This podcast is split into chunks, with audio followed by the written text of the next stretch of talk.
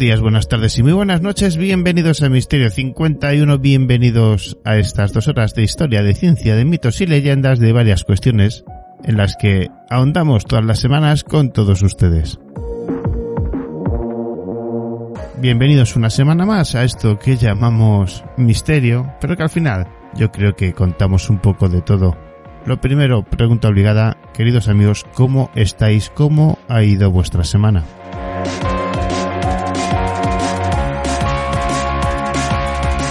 Espero que todo vaya lo mejor posible a cada cual en sus cosas. Nosotros comenzamos hoy un tema muy interesante.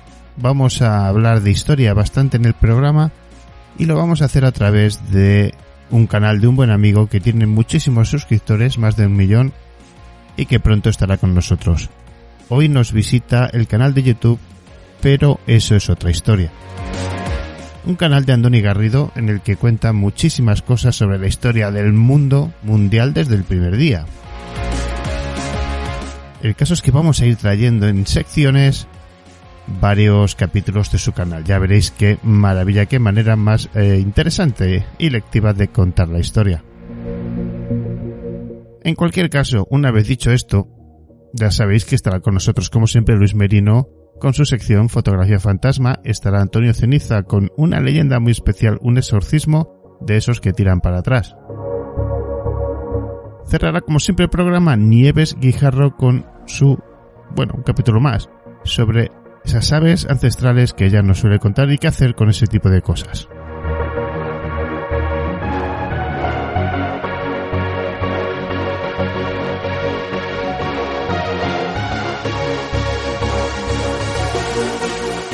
Pero como hoy hablamos de historia, ¿qué os parece si estos primeros minutos en los que solemos charlar, contarnos cosas entre vosotros y yo, vemos un poquito qué es esto de la historia? ¿Cómo aprender historia y no morir en el intento? Podríamos decirlo así. ¿Cuántas veces no habréis oído eso de, no sé, para mí sería imposible estudiar historia? Bastante mal lo llevaba en el colegio. Este tipo de frases que, bueno, pues eh, nos han llevado a plantearnos muchas veces que la gente odia estudiar historia. Yo en mi caso, la verdad es que al principio me costaba, pero luego con los años es que no hago otra cosa que devorar eh, documentales y libros de historia. Podríamos llegar a la conclusión de que a lo mejor quizás es que nos esté enseñando bien. Evidentemente, no siempre todo es culpa del alumno. Y la segunda es que la mayoría no sabe aprender. La mayoría no sabe cómo prepararse para un examen de historia o no sabe cómo presentar un trabajo sobre algún tema en concreto. Sí, amigos, hay que aprender a aprender. Vamos a dar un pequeño repaso de un artículo de unos buenos amigos que hablan sobre la metodología de, cómo estudiar sobre historia. O cuál sería su forma más eh, coherente de estudiar historia. Ojo, no tiene por qué ser la mejor, pero simplemente creo que es la mejor que puede funcionar, en este caso a ellos y a muchísimas personas más. Vamos a empezar, ¿no? Viendo un poquito qué es lo que no hay que hacer a la hora de estudiar. Por ejemplo, evitaremos trabajar con material pesado. Es posible que tengamos libros y apuntes infinitos y que tengamos que leérnoslos, pero en cuanto no los leemos y comprendemos, tenemos que realizar esquemas y resúmenes. Estos últimos recursos serán de verdad los que usemos en el día a día. No os aprendáis los textos de memoria. Querer memorizarlos de memoria es una señal de que no se ha comprendido lo que se ha leído. Hay que comprender, no memorizar. No esperéis hasta el último día. Eh, esto no es muy original, ¿verdad? Pero yo creo que a todos nos ha pasado. Pero este tipo de cuestiones nos llevan a un serio problema. Que nos sobrecargamos de información y de café y al final lo hacemos igual de mal. Vamos a ver, a intentar entender un poquito sobre cómo es, por ejemplo, leer un capítulo. No hay que subrayar, no hay que anotar nada, simplemente lee, disfruta e intenta comprender. Procura leer en un espacio tranquilo y sin distracciones. ya que las distracciones son suficientes para no llegar a concentrarnos y entender lo que estamos leyendo. Una buena forma puede ser preguntarse qué me quiere contar el texto, qué me está diciendo. Si has comprendido el texto deberías ser capaz de sintetizarlo en dos o tres frases.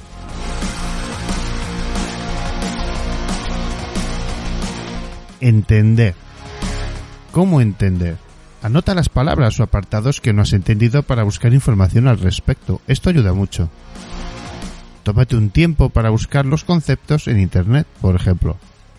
Hemos leído un texto sobre la prehistoria y nos habla de musteriense y de readeras.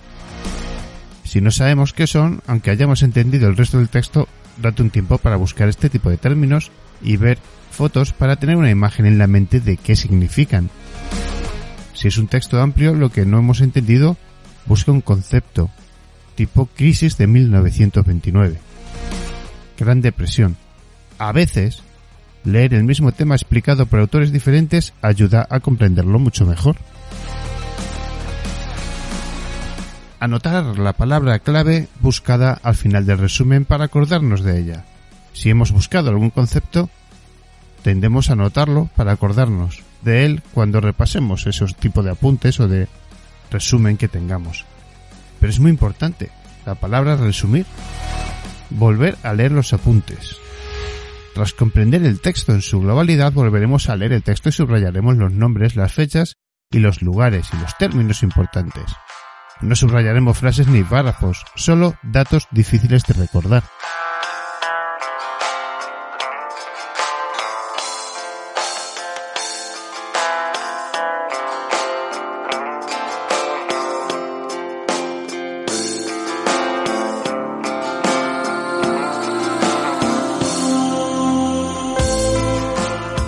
Hacer un resumen esquemático de una hoja de extensión máximo. Si lo has emitido, lo has entendido, no tendrías que tener problemas para sintetizar. Recuerda que es un esquema, no una redacción. Ten en mente un índice más que un texto narrado. Es importante también hacerse un buen esquema de los datos una imagen que sea fácil de hacer, eh, relaciones de quién pertenece a qué época y dónde estuvo. Esto lo vais a ver mucho en los vídeos de Andoni Garrido. Los hace muy bien. Este tipo de esquemas pueden variar dependiendo de si estudiamos prehistoria, historia, historia del arte. Lo importante es detectar los datos de interés y tenerlos todos juntos. Yo creo que para ello podemos valernos de una tabla Excel. Van muy bien un gráfico de línea temporal o simplemente el boli y el papel de toda la vida. Pero eso sí, ante todo, no complicarse la existencia.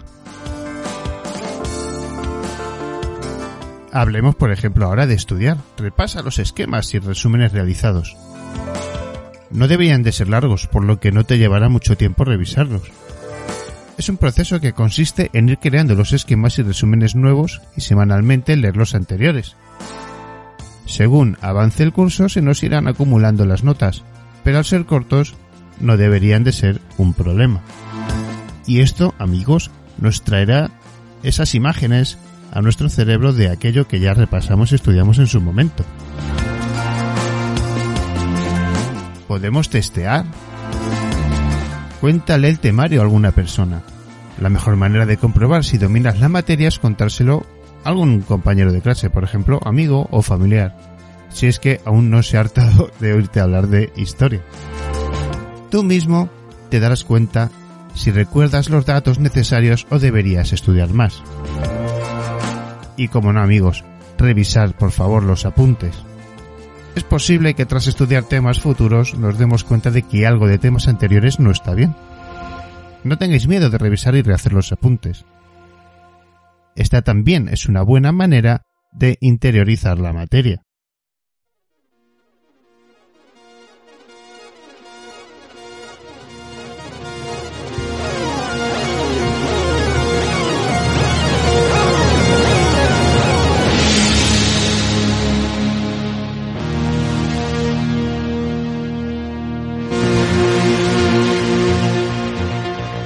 Misterio 51. con David del Castillo. Creo que en el fondo la historia nos enseña muchísimas cosas. Hay errores comunes. Muchas veces eh, la gente entiende que la historia nos enseña eh, sucesos de, del futuro casi, ¿no? Basados en el pasado. Creo que no. Yo creo que la historia nos enseña errores y aciertos del pasado, pero que no tienen por qué ser los del futuro. El tiempo cambia, las tecnologías cambian, la vida cambia. Y siempre estamos ahí, ¿no? Para manejar ese presente. La historia debería de ser puro aprendizaje a vivir, a vivir lo vivido y asumir lo cometido. Comenzamos.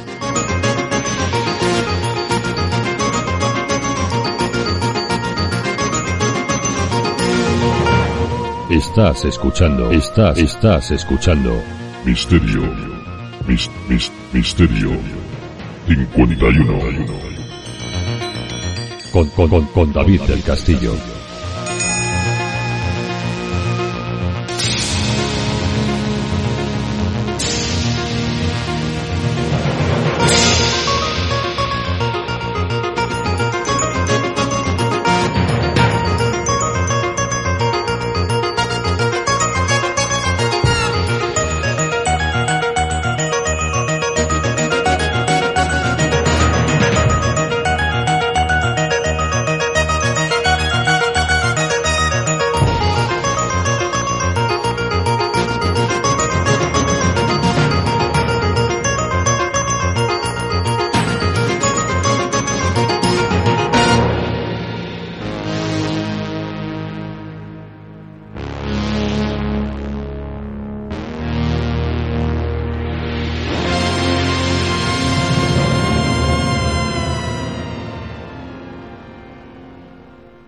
¿Harto de multas por exceso de velocidad?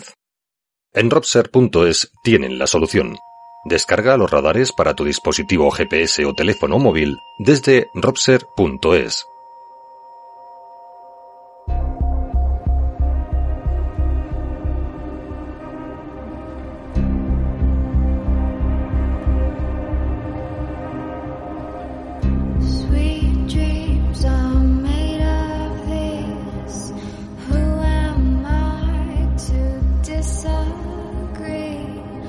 Buenas noches, David Castillo, y buenas noches a todos los radioyentes de Misterio 51. Bienvenidos, amigos y amigas, a Fotografía Fantasma, análisis fotográfico.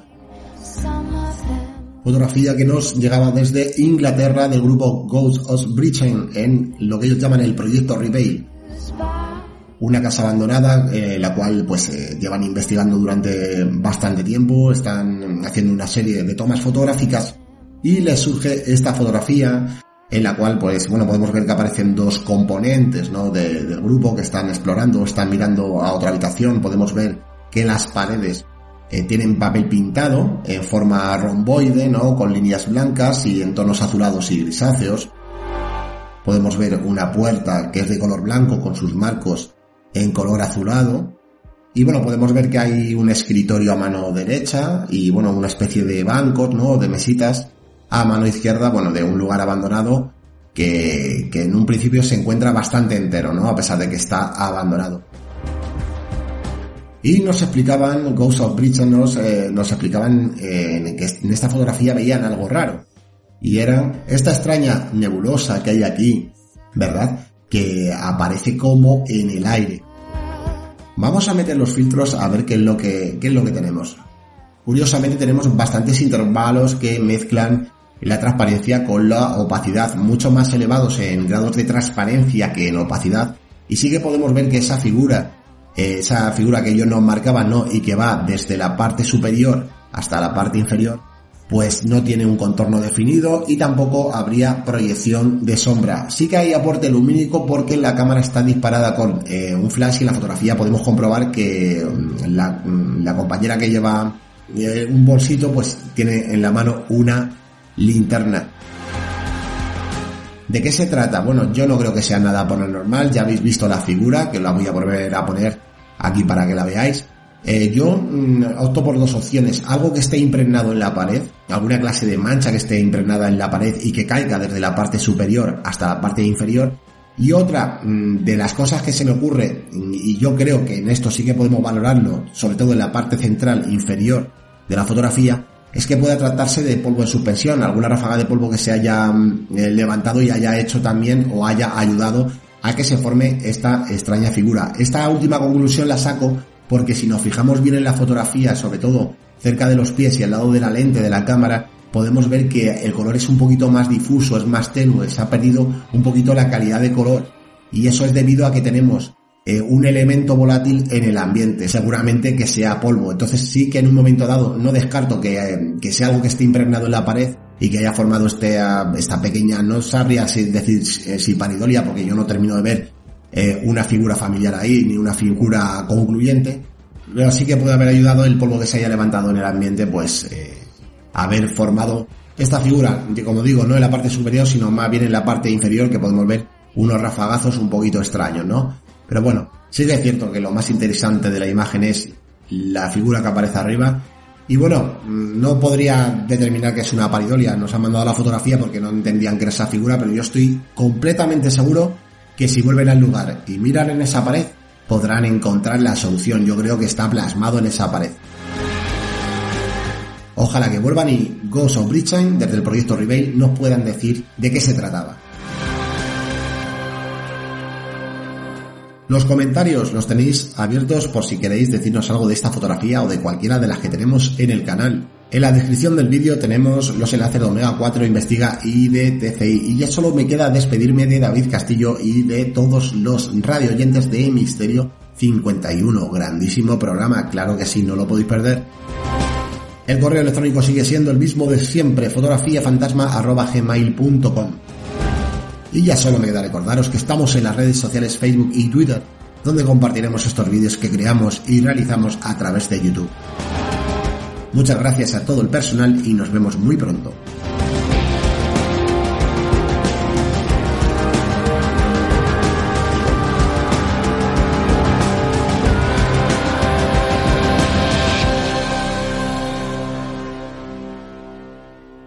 Sección patrocinada por Robser.es.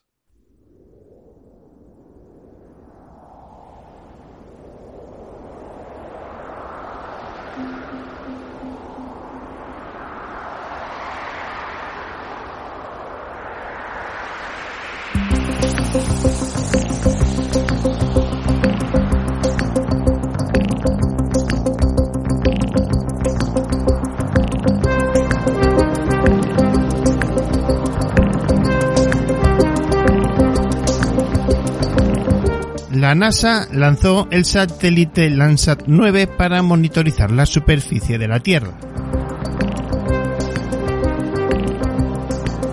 Bienvenidos, amigos míos, a Universo Hostil, la sección que mira las estrellas, que habla del universo de las estrellas y de vez en cuando noticias de NASA y de todas estas cuestiones aeroespaciales que tanto nos interesan. Bienvenidos a Universo Hostil.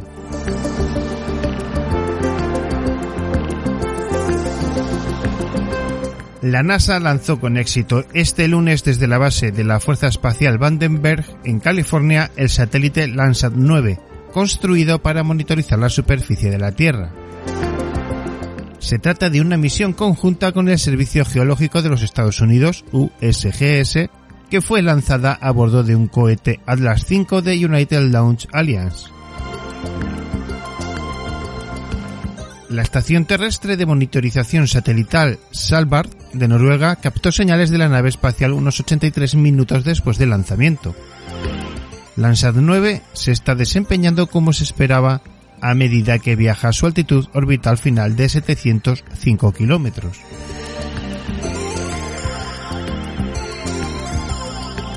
La NASA utiliza los activos únicos de nuestra propia flota sin precedentes, así como los instrumentos de otras naciones para estudiar nuestro propio planeta y sus sistemas climáticos, dijo el administrador de la agencia Bill Nelson, con un banco de datos de 50 años sobre el que basarse. Landsat 9 llevará este programa global histórico e invaluable al siguiente nivel. Esperamos volver a trabajar con nuestros socios en el Servicio Geológico de Estados Unidos y el Departamento del Interior en Landsat Next, porque nunca dejamos de avanzar en nuestro trabajo para comprender nuestro planeta.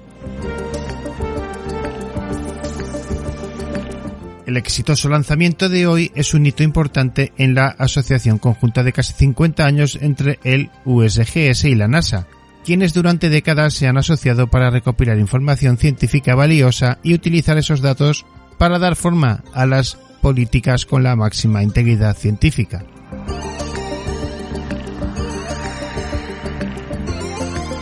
A medida que los impactos de la crisis climática se intensifiquen en los Estados Unidos y en todo el mundo, Landsat 9 proporcionará datos e imágenes para ayudar a tomar decisiones científicas sobre temas clave que incluyen el uso del agua, los impactos de los incendios forestales, la degradación de los arrecifes de coral, los glaciares y el hielo, retroceso de la plataforma y deforestación tropical.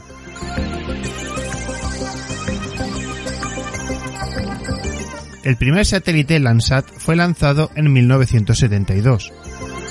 Desde entonces, la NASA siempre ha mantenido un Landsat en órbita para recopilar imágenes de material físico que cubre la superficie de nuestro planeta y los cambios en el uso de la Tierra. Estas imágenes permiten a los investigadores monitorizar fenómenos que incluyen la productividad agrícola, la extensión y salud de los bosques, la calidad del agua, la salud del hábitat de los arrecifes de coral y la dinámica de los glaciares. La misión Landsat es como ninguna otra, comentó la directora de la División de Ciencias de la Tierra en la sede de la NASA de Washington. Durante casi 50 años, los satélites Landsat observaron nuestro planeta de origen, proporcionando un registro incomparable de cómo su superficie ha cambiado en escalas de tiempo de días a décadas. A través de esta asociación con USGS hemos podido proporcionar datos continuos y oportunos para usuarios que van desde agricultores hasta administradores de recursos y científicos. Estos datos pueden ayudarnos a comprender predecir y planificar el futuro en un clima cambiante. Landsat 9 se une a su satélite hermano Landsat 8 en órbita. Trabajando en conjunto, ambos satélites recopilarán imágenes que abarcan todo el planeta cada 8 días. Landsat 9 serán nuestros ojos en el cielo cuando se trata de observar nuestro planeta cambiante, dijo Thomas Zurbuchen, administrador asociado de ciencia en la NASA. Trabajando en conjunto con los otros satélites Landsat, así como con nuestros socios de la Agencia Espacial Europea, que operan los satélites Sentinel-2, estamos obteniendo una visión más completa de la Tierra que nunca. Con estos satélites trabajando juntos en órbita, tendremos observaciones de cualquier lugar de nuestro planeta cada dos días. Esto es increíblemente importante para rastrear cosas como el crecimiento de los cultivos y ayudar a los tomadores de decisiones a monitorizar la salud general de la Tierra y sus recursos naturales.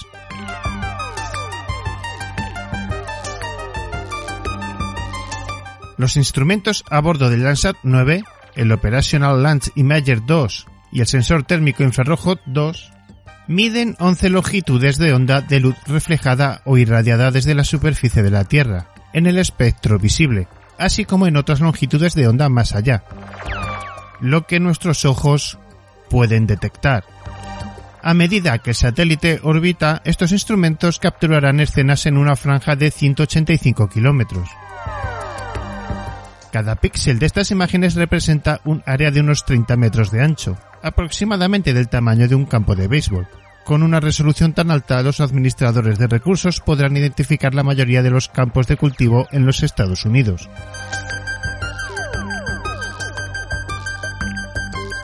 Los lanzamientos siempre son emocionantes y hoy no fue una excepción, dijo Jeff Meisek, científico del proyecto Landsat 9 de la NASA. Pero la mejor parte para mí como científico será cuando el satélite comience a entregar los datos que la gente está esperando, lo que se suma a la legendaria reputación de Landsat en la comunidad de usuarios de datos. El Centro de Observación y Ciencia de Recursos Terrestres, EROS, del USGS en Sioux Falls, Dakota del Sur, procesa y almacena datos de los instrumentos, agregando continuamente esa información a las cinco décadas de datos de todos los satélites Landsat. Todas las imágenes de Landsat y los datos integrados son gratuitos y están disponibles públicamente. Una política que ha dado lugar a más de 100 millones de descargas desde su inicio en 2008. La NASA gestiona la misión Landsat 9. Los equipos del Centro de Vuelo Espacial Goddard de la NASA en Greenbelt, Maryland, también construyeron y probaron el instrumento TIRS-2 el programa de servicios de lanzamiento de la NASA, con sede en el Centro Espacial Kennedy de la agencia en Florida, gestionó el lanzamiento de la misión Eros, que operará la misión y administrará el sistema terrestre, incluido el mantenimiento del archivo Landsat. Ball Aerospace en Boulder, Colorado, construyó y probó el instrumento OLI-2. United Launch Alliance es el proveedor de cohetes para el lanzamiento de Landsat. North Grumman en Gilbert, Arizona, construyó la nave espacial Landsat 9. La integró con instrumentos y la probó. Informaciones que os damos, amigos míos, de artículos siempre reales relacionados con NASA, en este caso actualidad aeroespacial.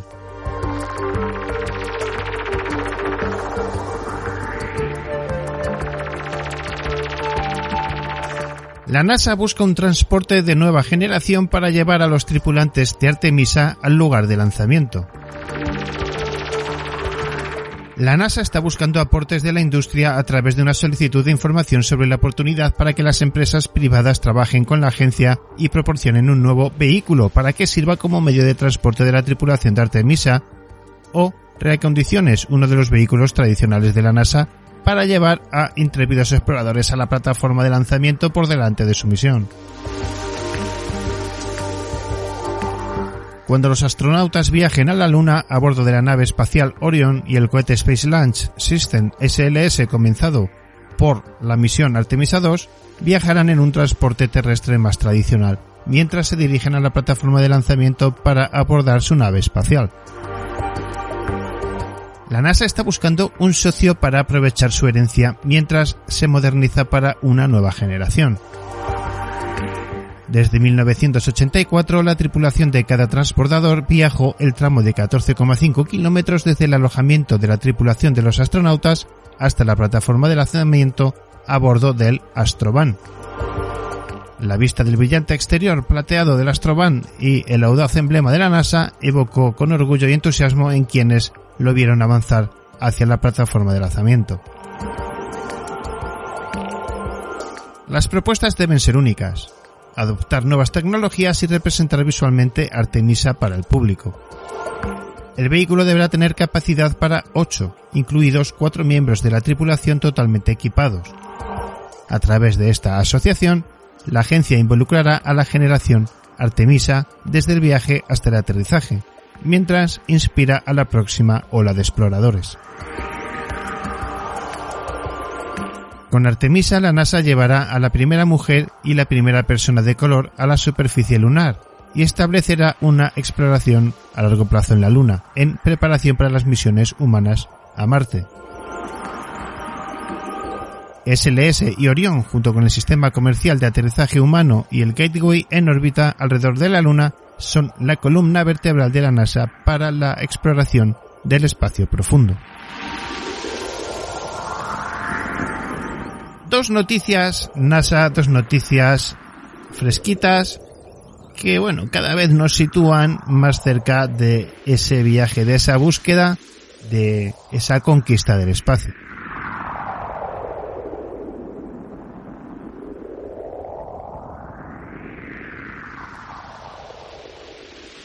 Universo Hostil con David Castillo.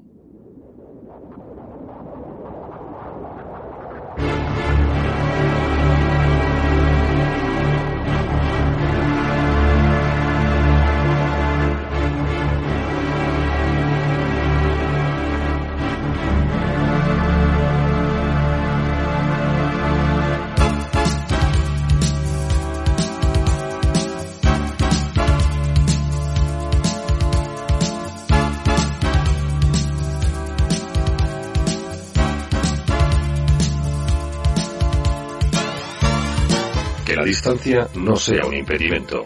También estamos en radioecuador.org y radiosuruguay.com. Ahora también en Google Podcast. En himalaya.com.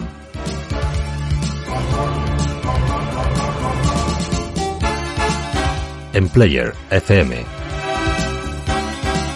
En Listen Notes.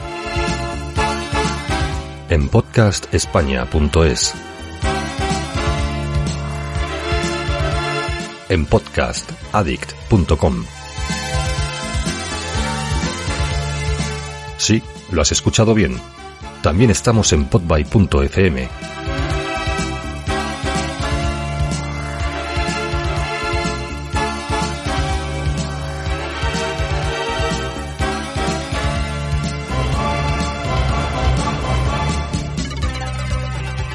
Misterio 51 Radio en YouTube, con entrevistas, documentales, ufología y mucho más. Misterio 51 Radio, tu canal de YouTube. Entra, suscríbete y disfruta del contenido. Seguimos creciendo.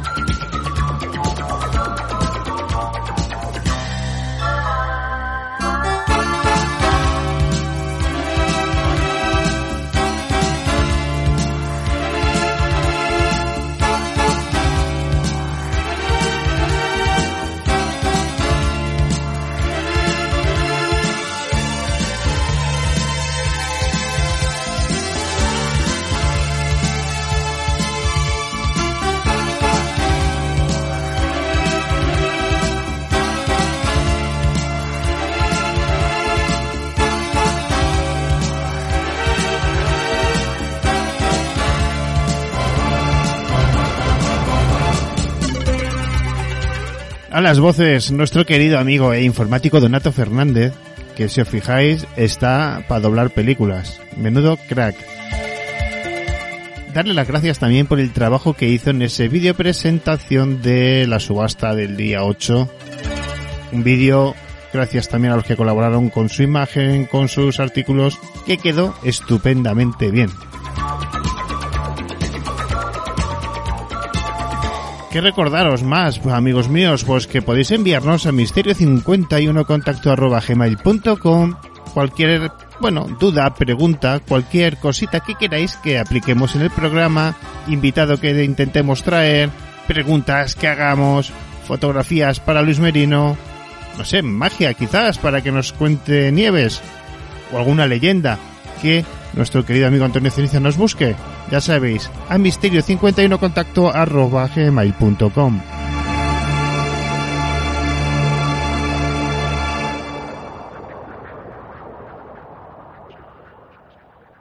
Leyendas con Antonio Ceniza.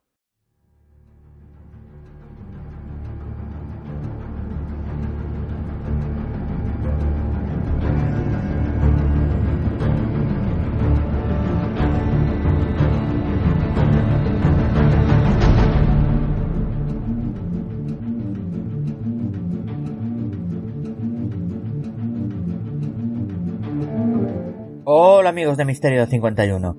Bienvenidos a mi sección Leyendas y Misterios con Antonio Ceniza.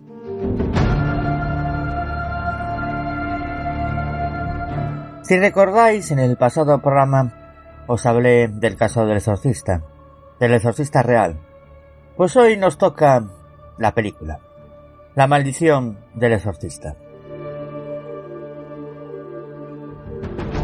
Muchos de nosotros hemos visto la aclamada película de terror El exorcista, siendo víctimas del miedo e inquietud que produce verla. Pero, ¿conocéis la maldición que se esconde detrás de esta terrorífica historia? Aquí te voy a explicar los acontecimientos más misteriosos e inquietantes que sucedieron durante el rodaje y una vez estrenada la película.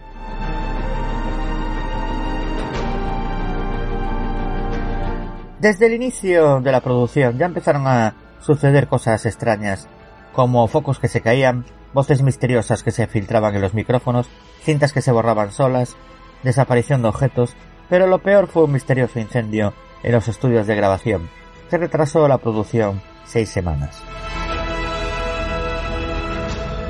Linda Blair, la actriz que interpretaba a la niña poseída, a día de hoy aún conserva secuelas en la espalda, debido a un accidente con el arnés que utilizaba para simular que se elevaba por la habitación. También tuvieron lugar varias muertes del equipo de rodaje, tanto de actores como un técnico de efectos especiales y un vigilante de los estudios Warner. Curiosamente, cuanto antes os hablé del incendio que destruyó gran parte de, los decorados de la película, lo destruyó todo menos, curiosamente, la habitación del personaje de Regan McNeil, la niña poseída. La histeria y el miedo pronto se extendieron entre los miembros del equipo, lo que obligó a la producción a requerir los servicios de un sacerdote para que bendijera el set de rodaje. Se cuenta que la prestigiosa actriz Ellen Burslin, quien interpretaba a la madre de Regan y que protagonizó otras cintas notables como Alicia ya no vive aquí, de Martin Scorsese, y Requiem por un sueño, de Darren Aronofsky, en una parte del film debía pronunciar la frase Creo en el diablo, pero la actriz se negó terminantemente aduciendo que aunque fuera una línea ficticia escrita en un guion cinematográfico, jamás se debía usar ese onimoso nombre sin esperar sufrir alguna consecuencia.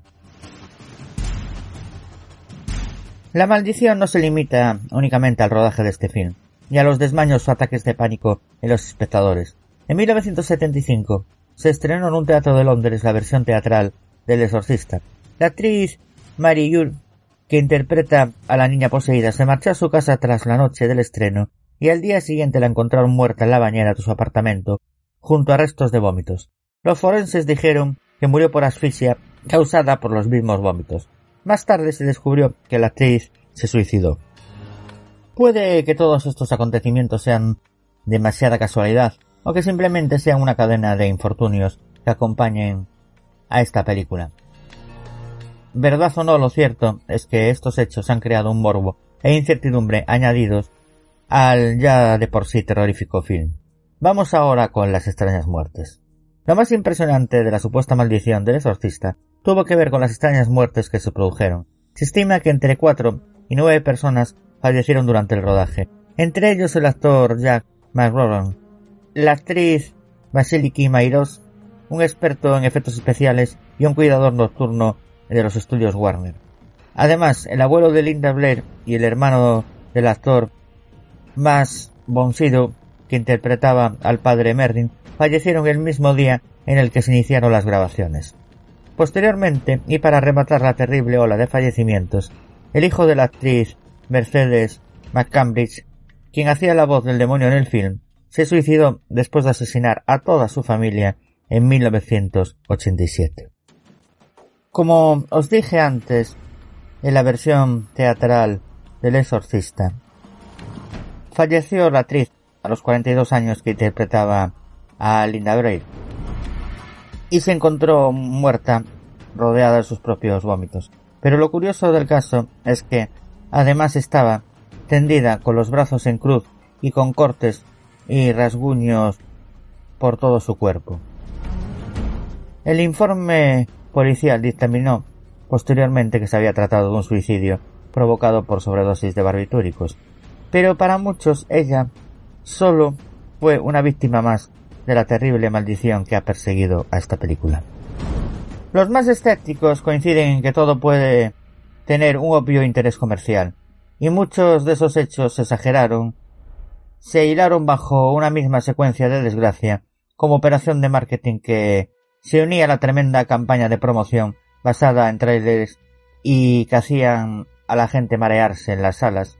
Hubo algunos que se tuvieron incluso que retirar, y la explotación del caso real del niño de 14 años, supuestamente poseído, en el que se basó la novela. Sean o no ciertas las operaciones de sensacionalismo, el reparto y equipo de la película sufrieron un rodaje complicado y lleno de problemas. Algunas de las desgracias acompañarían a los que estuvieron implicados en la producción. Incluso después de que se completara la filmación. Veamos ahora algunos cuantos hechos que fundamentan esta supuesta maldición, algunos de los cuales ya os los dije. 1. Un incendio destrozó los decorados. La fecha de rodaje tuvo que retrasarse debido a que un incendio destrozó los decorados de la que iba a ser la casa de los Magnate. El director culpaba a algún animal alado, probablemente una paloma, que se hubiera abierto camino entre las cajas de los circuitos que provocaron el fuego. El detalle que da escalofríos es que todo el lugar quedara inservible, salvo la habitación de Regan, como os dije antes, que permaneció impoluta entre las llamas. Número 2. Gritos de dolor reales. Tanto Linda Blair, la famosa Regan, como la actriz que interpretaba a su madre, Ellen Burstyn, sufrieron importantes daños en sendas espaldas cuando realizaron las escenas de riesgo en las que sus personajes se les zarandeaba y se les lanzaba por la habitación. En una de las tomas, que aún permanecen en el montaje final, Regan lanza a su madre contra el suelo. Y en ese momento, la espina dorsal de Burstyn se dañó, quedó tocada para siempre, y los gritos de la actriz en la película son reales, de puro dolor. Número 3. Métodos poco ortodoxos. Puede que algunos de los métodos usados durante el rodaje sumaran a la percepción general de morbidez. Por una parte, los métodos de Flecklin estaban lejos del ortodoxo. Antes de rodar una escena, el director abofeteó de improviso al actor Father of Malley para conseguir la expresión que quería. En otro momento, disparó con un arma real justo detrás de Jason, de Jason Miller para obtener una actuación realista del impacto y pavor del padre Carras. En cuanto a la postproducción, para la escena en la que el demonio finalmente abandona el cuerpo de Regan, se grabaron varios sonidos. Uno de ellos era el de varios cerdos chillando en el matadero. Número 4. Muertos dentro y fuera de la pantalla. En realidad era normal que en películas como esta, que a veces vivían rodajes de más de un año, sucedieran incidentes de todo tipo. Pero en El Exorcista hubo algunas muertes. Los actores Jan McLaurin y Vasily Mayros murieron con la, con la película todavía en la sala de postproducción. Al conocerse que sus personajes también morían en el film, la coincidencia era un poquito más siniestra de la cuenta. Otros siete miembros del equipo murieron antes de que la película se estrenara, algunos por causas no muy claras, otros como un celador acribillado a balazos. Número 5. Tragedias familiares. Pero aquellas muertes no fueron las únicas víctimas que se asociaron a la maldición, claro. También caerían el abuelo de Linda Blair y el hermano de Buzz Sydow, que además falleció el primer día de rodaje. Y aunque se libró, el hijo de Jason Miller estuvo a punto de morir por el golpe de una motocicleta. Para acabar con las desgracias asociadas a familiares, en 1987, la actriz Mercedes Mascambridge, que hizo la voz del demonio Pazuzu, vivió una nueva tragedia cuando su hijo asesinó a su esposa y a sus hijos antes de suicidarse. Número 6. Terroríficas coincidencias. Las referencias y coincidencias satánicas también aparecen por doquier. La postproducción de la película se realizó en el número 666 de la Quinta Avenida Nueva York. La noche del estreno en Roma, el cine estaba muy cerca de eh, unas iglesias del siglo XVI con gigantescas cruces. Según entraba el público comenzó una tremenda tormenta con lluvia torrencial. Justo antes de comenzar el film, un horrendo sonido sonó en el exterior. Al salir vieron que una de las cruces había sido arrancada por un rayo y había caído en la plaza de abajo. Por supuesto, algunos telepredicadores acusaron a la película de llevar el poder del demonio en su mismísimo celuloide.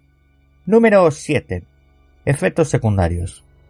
Durante los pases la gente se desmayaba, vomitaba y somatizaban el malestar que les producía su visionado. Una mujer llegó a demandar a Warner Brothers porque aseguraba que los mensajes subliminales la hicieron sentir tan aterrorizada que al salir del cine tropezó rompiéndose la mandíbula. También durante el resto de los setenta se culpó se la culpó de haber provocado una gran cantidad de suicidios de personas que no habrían podido asimilar lo que veían. Número 8. Película de cabecera de un caníbal.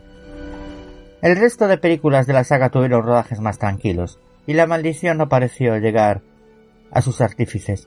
Sin embargo, John Borman contrajo una enfermedad que lo dejó un mes en cama en medio del rodaje de la segunda parte. La tercera obsesionaba de tal forma al asesino caníbal Jeffrey Dahmer que la veía una y otra vez, según confesó a la policía. A John Frankenheimer le ofrecieron rodar la precuela y se, regó- se negó rotundamente. Tan solo un mes después moría de un derrame cerebral. El joven compositor Michael Carmen murió de un infarto en 2003, habiendo sido barajado inicialmente para conducir la banda sonora de la misma película. Número 9. La primera víctima. En la película que dio origen a la saga, el actor Jack McWoran es el primero en morir en la historia, cayendo por una tenebrosa escalera. Una semana después de terminada su participación en la película, McWoran murió en la realidad. La versión oficial fue que pereció víctima de una fuerte neumonía. Número 10. Mala suerte. Muchas de las tragedias se transmitieron al estilo amigo de un amigo. Más Von Sydow, el padre Merrin, apenas comenzaba a grabar cuando se enteró que su hermano había perdido la vida.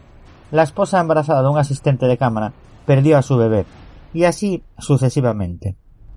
Número 11. Escena infernal.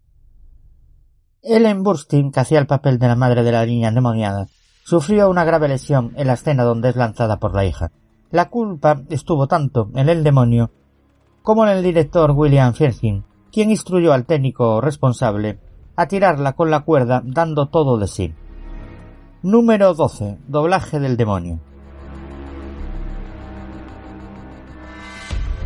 La actriz Mercedes McCambridge ingirió huevos crudos, fumó como una chimenea e hizo hasta lo imposible por lograr la voz ronca y demoníaca de la niña poseída. Pero los productores olvidaron incluirla en los créditos de la película. La actriz demandó al estudio para que se enteraran que con el diablo no se juega. Número 13. Más vale tarde que nunca. El primer nombre que surgió para la dirección del exorcista fue el de John Borman, pero rechazó el ofrecimiento. Años después aceptó con todo gusto las riendas del Exorcista 2, El hereje. Durante las filmaciones contrajo una infección respiratoria que lo tiró durante más de un mes en la cama. Cuando intentó salirse del rodaje fue amenazado con una demanda judicial por el estudio y concluyó la película contrariado. Número 14. Un papel de peso. La dulce pequeña de la primera película se convirtió en una señorita regordeta en El Exorcista 2.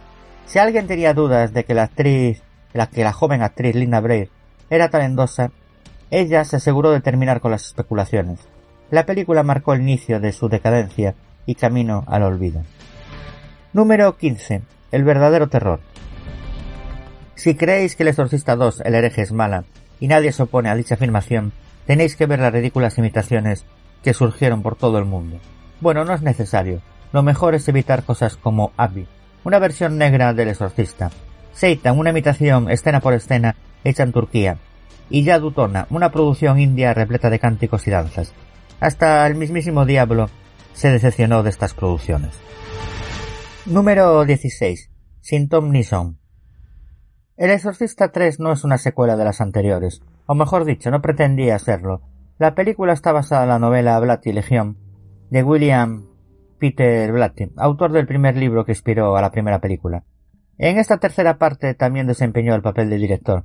Fue idea de los productores cambiar el título y llenarla de referencias hacia el clásico de 1973. La trama se inspiró en un asesino serial real, confundiendo mucho más las cosas. Número 17. Invitación macabra. John Frankenheimer era un director que se había ganado el respeto en Hollywood. Esto hasta que rechazó la invitación para dirigir El Exorcista el comienzo. Respondió con un sonoro no a los ejecutivos del estudio y terminó fulminado por un derrame cerebral tan solo un mes después. Número 18. Fin de una carrera. La carrera de Paul Rader estaba mal cuando se le presentó la buena oportunidad de dirigir El Exorcista al comienzo, pero su enfoque tan psicológico no agradó a los directores. Fue despedido y cedió el lugar a Rennie Harlin, que con toda precaución declaró que sí creía en la maldición de la saga. 19. Una banda fúnebre. Michael Kamen fue el primer compositor que se tomó en cuenta para la creación de la banda sonora de la nueva película, antes que Christopher Young se quedara con el puesto. Kamen fue víctima de un ataque cardíaco fulminante en 2003. Número 20. Un equipo infernal. El staff sufrió verdaderos horrores durante la producción. El hombre que se encargaba del clima de la habitación donde tuvieron lugar las escenas de posesión murió de una forma inexplicable. Un celador que cuidaba de los escenarios fue asesinado a balazos una noche. Un carpintero se cortó un pulgar, otro se cerró un dedo del pie. Descuidos o culpa del demonio. Número 21. Venganza musical. El argentino Lalo Schifrin compuso una banda sonora realmente siniestra para el exorcista, pero el director Friedkin encontró el resultado muy pobre, por lo que prefirió usar un tema de piano ya listo, Tubular Bells. Schifrin vendió la banda sonora rechazada a The Amityville Horror, 1979. El resultado fue nominado al Oscar y al Globo de Oro, algo terriblemente raro en una película de terror.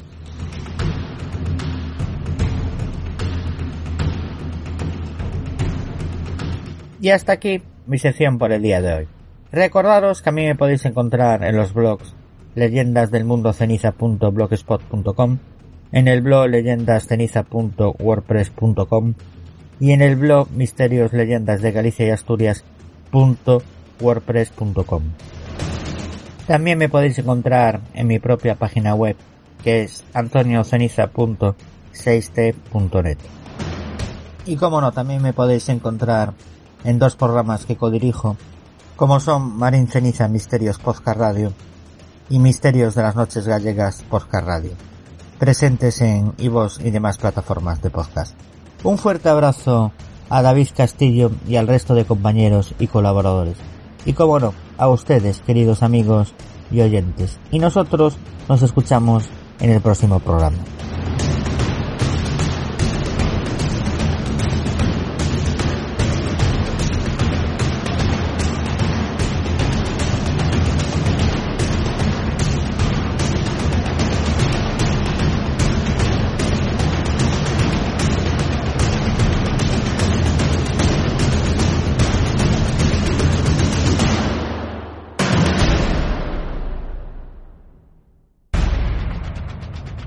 Me acuerdo yo cuando vi por primera vez El Exorcista, el impacto que me dejó en el cuerpo y bueno, y la de veces que tuve que casi mirar a otro lado, ¿no?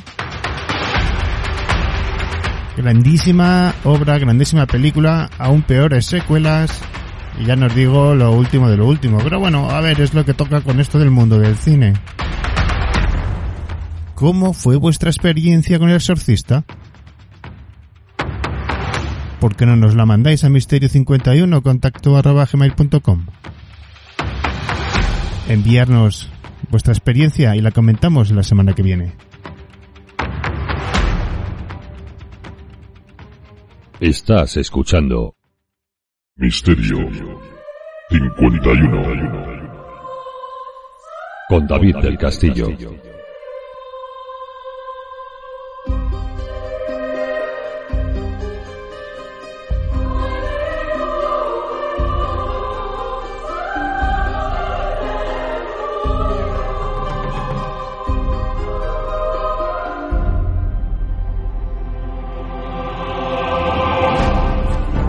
¿Y qué queréis que os cuente yo de historia que ya no hayamos contado al principio? Pues que viene nuestro amigo Andoni Garrido con ese capítulo que he extraído de, bueno, de todos los que tienen su canal de YouTube, pero eso es otra historia. Ya le conoceréis, si no le conocéis ya le iréis conociendo, porque, bueno, va a venir todas las semanas la sección por aquí, a hablarnos de algo de historia desde el comienzo hasta hoy. La historia del mundo de manos de Andoni Garrido en su canal de YouTube, pero eso es otra historia, podéis visitarlo, suscribiros. Porque de la historia no se alimenta el hombre, pero sí vivimos, ¿verdad? Nuestra historia nos hace crecer, nos hace ver errores y aciertos del pasado.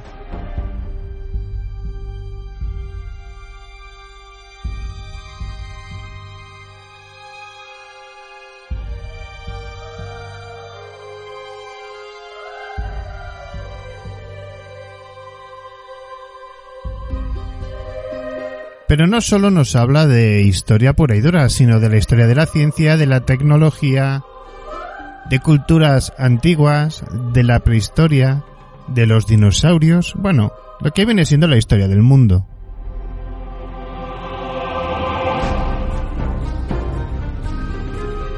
Nos habla también de esos avances tecnológicos que se han ido dando a lo largo de la historia, de religiones, de la España medieval, de la Francia medieval, de la Inglaterra medieval, de las cruzadas, de los griegos, romanos, egipcios, de Mesopotamia, de la Biblia, la historia de la Biblia también la vais a encontrar. Bueno, un sinfín de informaciones de la más pura realidad histórica de la mano de Andoni Garrido Pero eso es otra historia. Su canal de YouTube.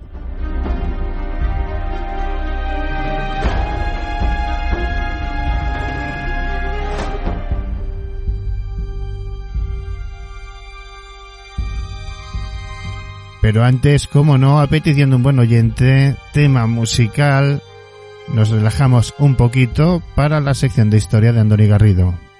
En unos minutos.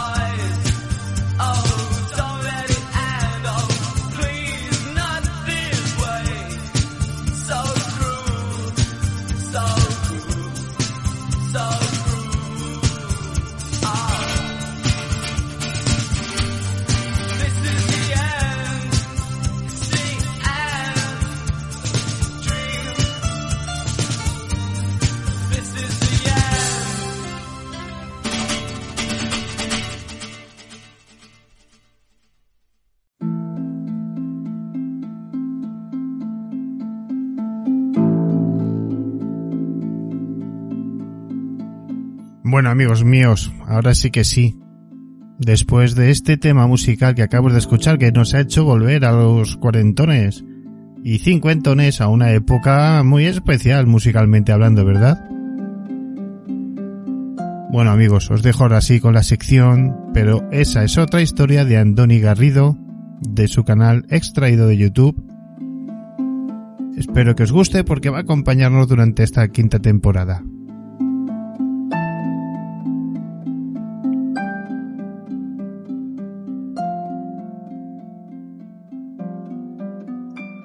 Misterio, misterio, misterio, misterio. 41, 41.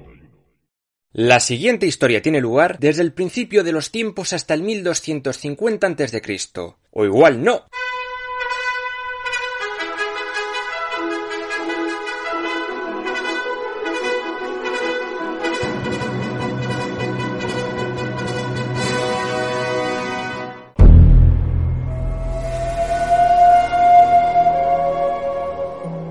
En el principio Dios creó el cielo y la tierra, creó el sol diciendo, hágase la luz. En seis días creó la tierra y la llenó de agua, árboles y animales. Al séptimo día descansó, que es nuestro domingo, y para los judíos es el sabbat. Más tarde Dios creó a su imagen y semejanza del barro al primer hombre, Adán. Después, para que no estuviera solo, de su costilla creó a la mujer, Eva. Así empieza el mundo según el mayor bestseller conocido, la Biblia. En este bloque conoceremos la historia del pueblo de Israel junto a la historia de su libro sagrado. ¿Y por qué mezclarlo? Porque va a ser mucho más divertido y también porque en esta zona geográfica levante prácticamente las únicas fuentes históricas son el Antiguo Testamento. Hay mucha mitología, pero con el tiempo los arqueólogos han ido descubriendo que muchas de las cosas contenidas en la Biblia han resultado ser verdad. Sí, no lo sabía. Otras son obviamente cuentos, invenciones. Y en muchas partes hay hasta contradicciones, lo que hace pensar que hubo muchos escritores del Antiguo Testamento, conocido por los judíos como Tanaj o Biblia judía. Se cree que al menos hubo cuatro fuentes, las más conocidas son la fuente J, que llama a Dios Yahvé, y la fuente E, que lo llama Elohim. Pero bueno, para los judíos el nombre de su Dios sería Yahvé y para los cristianos Dios. Finalmente está el Talmud, que para los judíos es una especie de tradición oral basada en el Tanaj, una especie de catecismo que va más allá de lo escrito. Vamos con el contenido del libro. Los primeros cinco libros forman el Pentateuco, los cinco rollos, al que los judíos llaman la Torá. Son el Génesis, el Éxodo, el Levítico, Números y el Deuteronomio. Tras ellos hay un montón de libros históricos como jueces, reyes o crónicas. Después hay libros sapienciales, de sabiduría, como Job, o cantares como los Salmos. Y finalmente los libros proféticos, como los de Isaías o Jeremías. Todo esto formaría el Antiguo Testamento o Tanaj.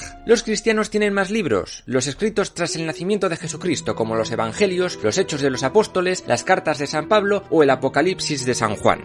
El Nuevo Testamento, algo que no es aceptado por los judíos. Luego los cristianos tienen diferentes cánones de la Biblia, ya que los católicos aceptan ciertos libros mientras que los ortodoxos o los protestantes quitan otros o dan válidos otros libros. Por ejemplo, el libro de Enoch solo es aceptado por la Iglesia Ortodoxa Etíope. Un pifostio, vamos. Tras esta introducción volvemos al Génesis. Adán y Eva eran muy felices en el paraíso, en el jardín del Edén. Podían hacer todo lo que quisieran, menos una cosa, comer del fruto prohibido del árbol de la ciencia del bien y del mal. Sin embargo, el diablo en forma de serpiente sedujo a Eva y luego le convenció a Adán para que ambos comiesen del fruto del Edén. ¡Te he pillado con el carrito del helado! Dios se pilló un rebote de la leche y les expulsó. Los dos perdieron su inmortalidad y tuvieron que vagar por el desierto. En su alma se instaló el pecado original y este pasaría a todos sus hijos, nosotros. Se cree que el paraíso podría haber estado en algún lugar de Arabia, en un lugar frondoso hace miles de años que en el 6000 a.C. se volvió árido por el cambio climático. Tras esto, Adán y Eva tuvieron varios hijos, como Caín y Abel, y después Set, entre otros. Abel era un tipo muy simpático, y Caín era un envidioso y un resentido que acabó matándole. Con él empieza la violencia en el mundo, algo que parece que a los humanos nos encanta. Bueno, un poquito de maldad tampoco es mala. El hijo de Caín sería Enoch, y fundaría una ciudad durante su exilio. Los hijos de Adán y Eva serían conocidos como los patriarcas antediluvianos, y se dice que vivieron una media de más de 500 años cada uno. Son Set, Enos, Cainán, Malalel, Jarez, Enoch y el famoso Matusalén, el abuelo de Noé. Y diréis, ¿de dónde coño sale el diablo? Es algo que no se cuenta en el Génesis. Pues bien, Dios es el único Dios de la tradición judeocristiana y vivía solo en el cielo, pero en algún momento decidió crear a los ángeles para que le hicieran compañía. Un grupo de estos ángeles, liderados por Lucifer, se le rebeló. ¡Uy, qué miedo! Querían ser como Dios, pero eso era imposible, así que tras una lucha entre ellos, Dios expulsó a estos rebeldes a los confines de la tierra. Allí Lucifer se convirtió en Satanás y los ángeles caídos se convirtieron en demonios. Dios mío, esto es un infierno, no se bien. En todos los episodios de mitología cuento que la Biblia tiene muchas influencias de las tradiciones sumerias, babilónicas e incluso egipcias. Ya en el libro de la creación sumero-babilónico, el Enuma Elis, se habla de la lucha entre Marduk y Tiamat, una diosa con forma de serpiente, y cómo un líder rebelde, Kingu, fue expulsado del panteón. Sobre serpientes hay para rato, como la diosa Ningicida, señora del árbol de la vida, que era custodiada por serpientes formando una especie de caduceo. También tenemos el mito de Enki Ninursag, donde Enki cedió una costilla suya para crear a la diosa Ninti. También crearon a los humanos, como esclavos, y que como comenzaron a desobedecer a los dioses les echaron de su reino. Parece ser que el dios Anu llamó al primero de estos humanos Adapa, muy similar a nuestro Adán. Y algo que ya conté es que, según el folclore judío, Eva pudo no ser la primera mujer creada, sino que hubo otra llamada Lilith, que acabó huyendo del paraíso tentada por Samael y acabó creando una prole de demonios, el origen de los súcubos y los vampiros. En Occidente estos seres también son conocidos como lamias. Al final se casan, al final se casan. También encontramos en los textos sumerios multitud de referencias a un gran diluvio, como en la de Gilgamesh. Se piensa que este gran diluvio pudo haber ocurrido en una zona geográfica concreta, alrededor del año 2900 a.C., y que pudo afectar a Mesopotamia. Según el relato bíblico, Dios veía que la tierra se había llenado de gilipollas y tenía que hacer limpieza. Iba a mandar un diluvio, así que dijo a Noé que construyese un barco gigantesco, el arca, y metiese allí a toda su familia y a una pareja de animales de cada especie. Y eso hizo. Según el apócrifo libro de Enoch, este diluvio también sirvió para destruir a los vigilantes, ángeles rebeldes que mantenían relaciones con humanas y que habían engendrado una raza de gigantes llamada Nefilim. Al final, el nivel del agua bajó y el arca quedó posada sobre una montaña. Hace unos años, unos arqueólogos descubrieron maderos en la cima del monte Ararat, en Turquía, y dijeron que podían ser los restos del barco bíblico. Estoy flipando ahora mismo. Noé tuvo tres hijos, Sem, Cam y Jafet. De Sem viene el pueblo semita, originario de Arabia, de Cam los camitas, origen de todos los pueblos norafricanos, así como los cananeos, y de Jafet viene la rama aria, los indoeuropeos. Al parecer Noé plantó olivos y acabó borrachísimo y en bolas, y Cam se rió de él. Por eso fue maldecido y sus descendientes serían conquistados por los de su hermano Sem. Toma, tomate. La nueva generación de humanos se dispersó por el mundo. Todos hablaban el mismo idioma y eso estaba muy bien. Un día decidieron comenzar a levantar una gigantesca torre para llegar hasta el cielo. A Dios esta idea no le moló demasiado, así que decidió trolearles. Les hizo que hablaran diferentes lenguas y no pudiesen entenderse entre ellos, por lo que no pudieron acabar la torre. Fet també després d'aquesta classificació? Perdona, eh, ¿estás hablando polaco o qué hablas? ¿Existió esta torre de Babel? Se cree que este relato podría estar basado en el Etemenanki, el figurat que los hebreos conocieron durante su destierro en Babilonia en tiempos del rey Nabucodonosor II. Se cree que ya existía en tiempos de Amurabi y fue destruido muchas veces y reconstruido tras tantas.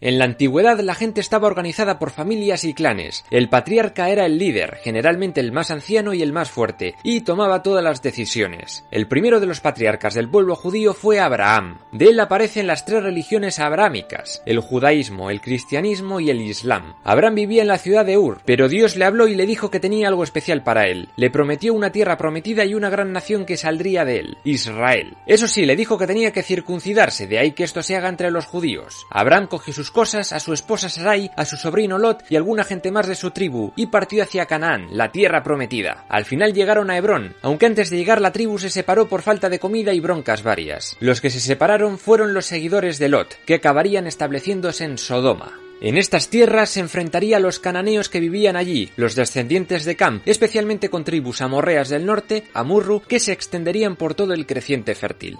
En Canaán, Abraham y su tribu viven una vida seminómada y polígama, lo típico en aquella época. Rural, abierto, moderno. Abraham había tenido a Ismael con una esposa secundaria, Agar. Un ángel se le apareció un día y le dijo que le daría un hijo de Sarai, Isaac. Sarai se cambiaría el nombre por el de Sara. Sin embargo, el ángel también le dijo que iba a destruir Sodoma y Gomorra, que se habían convertido en antros de perversión. Abraham le dijo que no lo hiciera, que allí estaba Lot y era buena gente. Al final, tres ángeles llamaron a la puerta de Lot en Sodoma para hablar con él, pero los sodomitas entraron en su casa para abusar sexualmente de los ángeles. De ahí la sodomía. Y encima va Lot y les ofrece a sus hijas para que las violasen antes que a los visitantes. Manda cojones. En fin, que Lot acaba huyendo con su mujer e hijas de la ciudad mientras caen bolas de fuego, y los ángeles les dicen que no miren atrás. Y va la mujer de Lot y lo hace, y se convierte en una estatua de sal. Lot y las dos niñas se fueron a vivir a una cueva. Lo que no sabía era que sus hijas acabarían emborrachándolo y violándolo para así tener descendencia. Me parece espantoso, o sea, que ocurren esas cosas en las familias es terrible. Sus hijos, Moab y Benamí, fundarían los reinos de Moab y de Amón. Tiempo después empezarían a surgir celos entre Sara y Agar por la primogenitura. Abraham acaba echando a esta última y a Ismael. Mientras tanto, Dios está preparando un troleo épico para Abraham. Un día le dice que tiene que hacerle un sacrificio y es cargarse a Isaac. Cuando está a punto de hacerlo, Dios le dice que para el carro, que era una cámara oculta. Bienaventurado los cachondos mentales. Isaac tendría que vivir para casarse con Rebeca y tener a Esaú y a Jacob. Jacob consiguió la primogenitura de su hermano a cambio de un plato de lentejas y más tarde consiguió la bendición de su padre Isaac, que estaba casi ciego, haciéndose pasar por su peludo hermano poniéndose por encima piel de un cabrito. Mala persona. Los hermanos acabaron llevándose fatal y en uno de estos episodios de lucha Jacob vio la famosa escalera de Jacob, una escalera por la que los ángeles subían y bajaban del cielo, el vínculo entre el cielo y la tierra. Jacob pasaría a llamarse Israel tras una lucha contra un ángel y de sus doce hijos vendrían las doce tribus de Israel. Rubén, Simeón, Leví, que dio origen a los levitas sacerdotes y por ende no tenían tierras, Judá, Isaacar, Zabulón, Dan, Neftalí, Gad, Aser, José y Benjamín. Estos dos últimos fueron con Raquel y son los más importantes. El territorio de Canaán se dividió entre esta gente y el territorio que correspondía a José se dividió entre sus hijos, Efraín y Manasés. Muchos de ellos estaban influenciados por las creencias cananeas, que adoraban a multitud de dioses a los que había que sacrificar animales y hasta niños. El principal era él, de ahí viene Elohim, que podría ser su plural, y también estaban Baal y Asera, o Astarot. Se cree que Yahvé y él se sincretizaron para dar origen al dios único judío. En otras ciudades como Ebla o Ugarit, el dios principal era Dagan, dios de los cultivos que fue adoptado por los fenicios como Dagón, dios pez. Hola a todos. Y aquellos eran más de pescar. El hijo favorito de Jacob era José, pero sus hermanos celosos lo vendieron como esclavo a unos mercaderes y José acabó en el Egipto de los Hicsos, primero a las órdenes de Potifar, un oficial egipcio,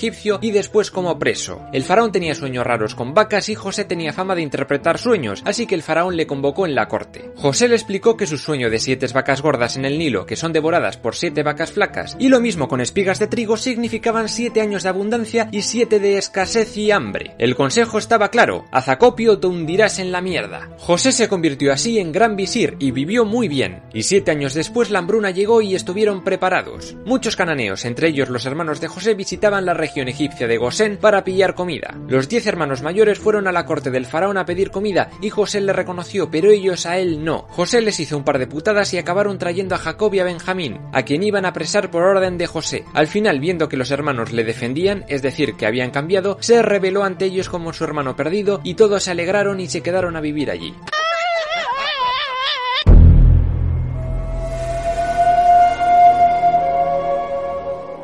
Llegamos a Moisés, un descendiente de la tribu de Leví y un profeta para judíos, cristianos y musulmanes. Su vida se narra en el Éxodo y también en los otros tres libros que componen el Pentateuco, el Levítico, Números y el Deuteronomio. Vamos con el primero, el Éxodo, algo que más o menos todo el mundo conoce. En aquella época parece que durante el reinado del faraón Seti I o quizá durante el reinado de Tutmosis III, el pueblo de Israel era esclavo y se dedicaba a construir las ciudades de Pi-Ramsés y Pitom, según la Biblia. Los hebreos cada vez eran más y más y Seti, temeroso de una rebelión, ordenó matar a muchos niños. La madre de Moisés metió a este en una canasta y lo dejó por el río, acabando frente al palacio y siendo recogido por la hija del faraón. Moisés se crió en la corte como un hijo más, junto al que podría ser Ramsés II, heredero al trono. La primera referencia de la conquista de Canaán por parte de Egipto está en la estela de Meremtá, hijo de este Ramsés, en el año 1200 aproximadamente. No fue hasta Ramsés III cuando pierden su control, así que muchos ubican el éxodo en este periodo de tiempo. Sea el tiempo que sea, un día Moisés se enteró de que era adoptado y le jodió mazo que tuvieran esclavizado a su pueblo, los apiru, como ellos los llamaban. En un arrebato se cargó a un guardia que daba latigazos a un hebreo y no tuvo más remedio que huir del país. Está fuera de onda,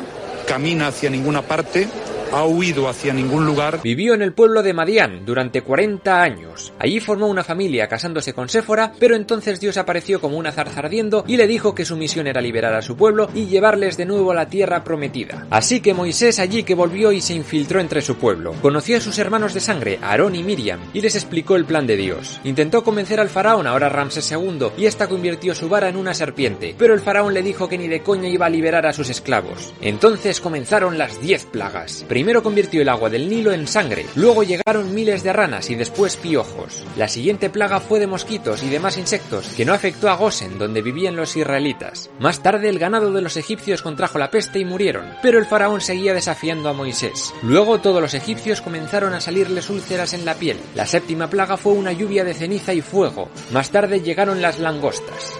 El faraón rogó que la plaga acabara, y acabó. Pero después dijo que no liberaba a sus esclavos, que era coña, y Moisés envió la novena plaga, la oscuridad, un insulto al dios supremo Ra. Finalmente Moisés le advierte que matará a todos los primogénitos, pero ni puto caso. Los israelitas pintaron las puertas de sus casas con sangre de cordero para que el ángel exterminador no entrara en ellas. El hijo del faraón murió, así como todos los primogénitos de Egipto, y acabó por fin dejando a los israelitas pirarse. Estas plagas podrían tener su explicación real. Se sabe que alrededor del 1500 a.C. el volcán de la isla de Santorini entró en erupción. El hierro y el dióxido de carbono podrían haber teñido las aguas del Nilo de rojo y esta contaminación podría haber hecho salir a las ranas. La falta de agua limpia habría traído piojos, insectos y epidemias. La séptima plaga podría ser granizo volcánico tras la erupción. Esta nube de cenizas y polvo también explicaría la oscuridad. La última plaga se explicaría con una fuga de gas. El gas pesa más que el aire, por lo que se cree que afectó más a los que dormían más cerca del suelo, y esos eran los hijos de los faraones, que tenían camas sin patas. Aunque eso no explicaría la muerte solo del primogénito, ni tampoco las fechas coincidirían del todo. Ah, es lo que hay. Volviendo a la historia, cuando ya se habían ido, el faraón se lo pensó mejor y fue a vengarse. Pilló a sus tropas y fueron a matarles a todos. Pero Moisés abrió las aguas del Mar Rojo y su pueblo pasó, y cuando pasaron los carros egipcios cerró las aguas y muchos murieron. Ya libres, se encaminaron por el desierto hacia su destino. Meses después, Moisés subió al monte Sinaí durante 40 días y allí recibió de Dios las tablas de la ley, los diez mandamientos. Pero cuando bajó del monte se quedó flipando. En su ausencia, el pueblo había construido un becerro de oro al que estaban venerando. ¡Malditos desagradecidos! En un ataque de ira, Moisés lanzó las tablas de la ley contra el ídolo y lo destruyó. De esta forma, Moisés transmitió la ley de Dios al pueblo hebreo y firmó la alianza con Yahvé. En este contrato, básicamente les dijo que no les daba la tierra prometida porque se la merecieran, sino porque en Canaán había una gente muy mala que merecía morir, y que les iba a regalar esta tierra prometida si le ayudaban a cargarse a los politeístas que sacrificaban a sus hijos.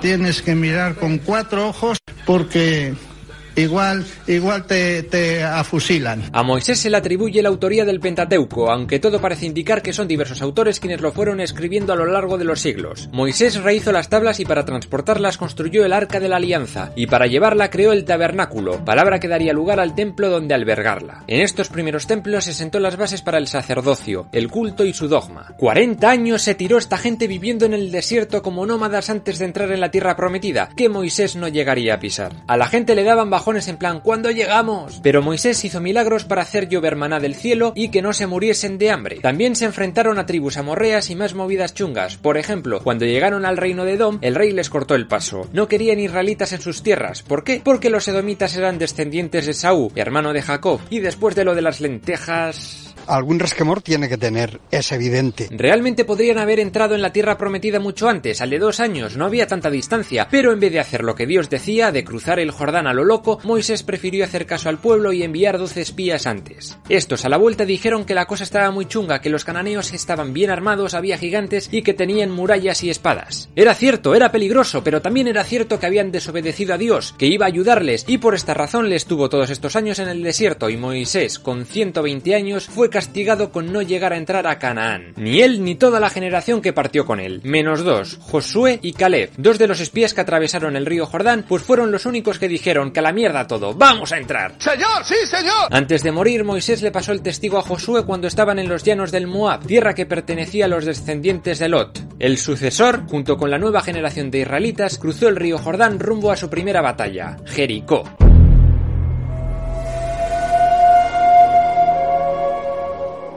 Los últimos tres libros del Pentateuco tienen algunas partes históricas, pero en general son más dogmáticos y de leyes. En el Levítico conocemos como el pueblo judío fue organizado doctrinalmente a través de las normas. Es una especie de manual religioso para adorar a Yahvé, que éste le dictó a Moisés una vez construido el tabernáculo, la iglesia móvil que daría origen al Talmud. La familia de Moisés provenía de Leví, y estos fueron llamados levitas, que serían los sacerdotes de Israel y ellos se encargarían de la liturgia hebrea. Estos sacerdotes iban a ser ese nexo para ayudar a este pueblo a encontrarse con un Dios al que apenas recordaban. Eso era necesario teniendo en cuenta que esta gente ya arrastraba una tradición de casi 400 años de costumbres egipcias. Se hablaba de sacrificios animales, rezos, leyes y hasta higiene. De ahí viene el concepto kosher, que prohíbe comer carne de cerdo, camello, marisco o juntar carne con lácteos entre otras mierdas. También se habla del calendario judío, el año nuevo con su fiesta de las trompetas, el Yom Kippur, día de la expiación y del ayuno, el Sabbat, día de descanso, la fiesta de los tabernáculos y del año del jubileo, celebrado cada 50 años para descansar también. ¡Poneros a trabajar de una vez, hombre! El libro de números se llama así porque está lleno de eso, números. En él Moisés y los suyos se dedican a registrar todo lo que ocurre durante su travesía por el desierto del Negev. Anotaban los pueblos y oasis donde se establecían los jefes de las tribus, el número de gente que había en cada una, los guerreros, el número de animales sacrificados o hasta el reparto del botín que conseguían. También anotaron el número de sublevaciones, que hubo unas cuantas, la más famosa la de Coré. Y también se establece la Pascua para conmemorar el aniversario de la salida de Egipto. Como curiosidad, una de las historias que se cuenta en números podría ser el origen del símbolo del caduceo asociado a la medicina. Parece que una plaga de víboras tenía aterrado a los israelitas y Dios dijo a Moisés que hiciera una serpiente de bronce y la pusiera en una vara. Y todos los mordidos que la mirasen se curarían. Finalmente tenemos el libro del Deuteronomio, que significa segunda ley. Es el mensaje que Moisés entrega a la nueva generación de judíos como prolongación de la primera, la de los diez mandamientos, antes de entrar en la tierra prometida. El libro gira en torno a la obediencia del pueblo a las leyes, al pacto, que puede traer bendiciones si se cumple. Pero si no, habría muchas maldiciones para ellos, muerte, mutilaciones, subyugación, y esta gente no paró de cagarla una y otra vez. Ya lo veremos en los próximos episodios. El objetivo de este canal es resumir toda la historia del mundo de principio a fin. Si quieres descubrir qué pasó en el pasado para que el presente esté tan jodido, te sugiero que te suscribas. Hazte fan de la página de Facebook del canal para que no te pierdas los nuevos episodios, así como noticias y contenido extra. Puedes enviarme al email fragmentos de pelis, APM, sugerencias, musiquillas o hasta curiosidades históricas. Y visita guionistaenfurecido.com y la webserie La chica del Ubisoft. Estás escuchando Misterio 51, el mejor programa de misterio.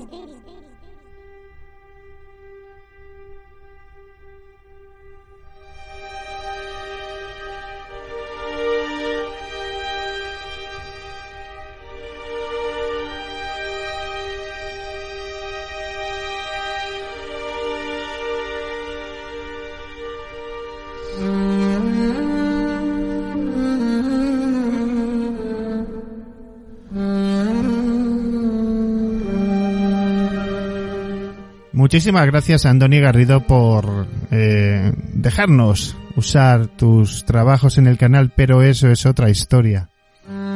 Y aprovechando, amigo mío, que hablabas de Israel, en una época todavía muy temprana,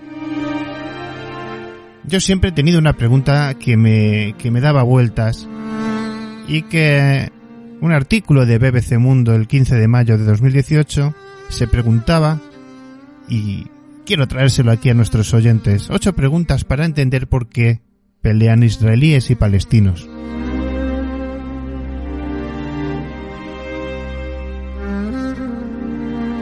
Es un conflicto entre fuerzas israelíes y combatientes palestinos que se ha intensificado con un intercambio de fuego no visto en la región desde hacía ya varios años.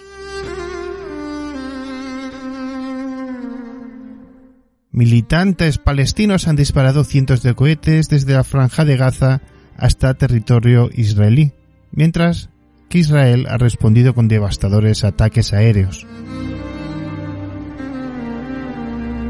Los cohetes palestinos han sido dirigidos hacia las ciudades de Tel Aviv, Ascalón, Modin y Beersheba, y la mayoría interceptados por el sistema de defensa antiaérea israelí, Domo de Hierro, aunque las sirenas de alarma no han dejado de sonar. Los aviones israelíes han lanzado bombas sobre varios objetivos en Gaza.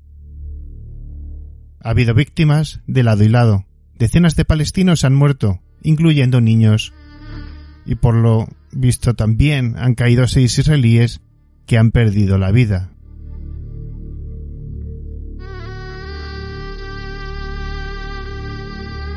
El conflicto armado sucede después de semanas de crecientes tensiones generadas por violentos enfrentamientos entre la policía israelí y manifestantes palestinos en un lugar de Jerusalén que es sagrado tanto como para musulmanes y judíos. La comunidad internacional ha instado a ambas partes a contener la escalada de violencia con el enviado de paz de la ONU a Medio Oriente, Thor Wennesland, advirtiendo de una guerra a gran escala. Pero el conflicto palestino-israelí es de larga data y se debe poner en perspectiva. Como os digo, amigos, es un artículo, ojo, cuidado con esto, de 2018 de BBC Mundo, que repasa estas preguntas básicas, creo que necesarias para comprender por qué este antiguo enfrentamiento entre israelíes y palestinos es tan complejo y genera tanta polarización. Le estuve echando un vistazo de verdad y que es muy interesante y vamos a entrar de lleno en él. ¿Cómo empezó el conflicto? Alentado por el antisemitismo que sufrían los judíos en Europa a comienzos del siglo XX, tomó fuerza el movimiento sionista que buscaba establecer un Estado para los judíos. La región de Palestina entre el río Jordán y el mar Mediterráneo, considerada sagrada para musulmanes, judíos y católicos, pertenecía por aquellos años al Imperio Otomano y estaba ocupada mayormente por árabes y otras comunidades musulmanas. Pero una fuerte inmigración judía, fomentada por las aspiraciones sionistas, comenzaba a generar resistencia entre las comunidades. Tras la desintegración del Imperio Otomano en la Primera Guerra Mundial, Reino Unido recibió un mandato de la Liga de Naciones para administrar el territorio de Palestina. Pero antes y durante la guerra, los británicos habían hecho diversas promesas a los árabes y a los judíos que luego no cumplieron. Entre otros motivos porque ya se habían dividido el Medio Oriente con Francia. Esto provocó un clima de tensión entre nacionalistas árabes y sionistas que desencadenó en enfrentamientos entre grupos paramilitares, judíos y bandas árabes. Luego de la Segunda Guerra Mundial y tras el Holocausto, aumentó la presión por establecer un Estado judío. El plan original contemplaba la partición del territorio controlado por la potencia europea entre judíos y palestinos.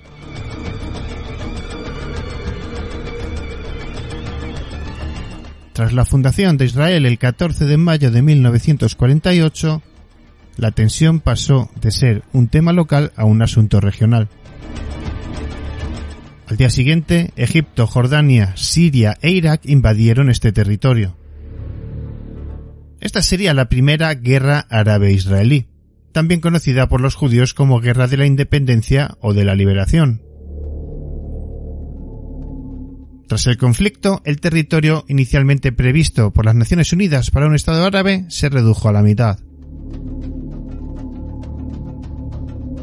Para los palestinos comenzó la NAPCA, la llamada destrucción o catástrofe, el inicio de la tragedia nacional en la que 750.000 palestinos huirían a países vecinos o fueron expulsados por tropas judías. Así era la Nakba. Pero en 1948 no sería el último enfrentamiento entre árabes y judíos. En 1956 una crisis por el canal de Suez enfrentaría al Estado de Israel con Egipto, que no sería definida en el terreno de combate, sino por la presión internacional sobre Israel, Francia e Inglaterra. Los combatientes sí tendrían la última palabra en 1967 en la Guerra de los Seis Días. Lo que ocurrió entre el 5 el 10 de junio de este año fatídico tuvo consecuencias profundas y duraderas en distintos niveles. Sería una victoria aplastante de Israel frente a una coalición árabe. Israel capturó la franja de Gaza y la península del Sinaí a Egipto, Cisjordania incluida Jerusalén Oriental, a Jordania y los altos del Golán a Siria. Medio millón de palestinos huyeron.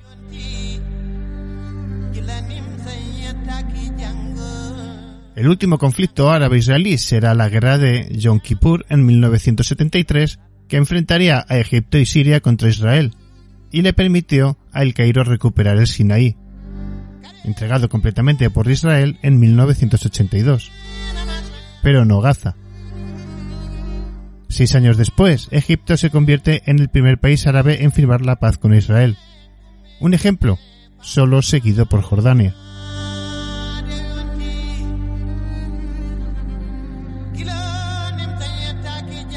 ¿Por qué se funda Israel en Medio Oriente?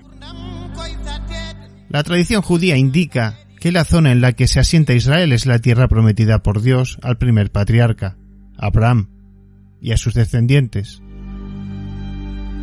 La zona fue invadida en la antigüedad por asirios, babilonios, persas, macedonios y romanos. Roma fue el imperio que le puso a la región el nombre de Palestina, y que siete décadas después de Cristo expulsó a los judíos de su tierra tras combatir a los movimientos nacionalistas que perseguían la independencia. Con el surgimiento del Islam, en el siglo VII después de Cristo, Palestina fue ocupada por los árabes y luego conquistada por los cruzados europeos en 1516. Se establecería la dominación turca que duraría hasta la Primera Guerra Mundial, cuando se impuso el mandato británico.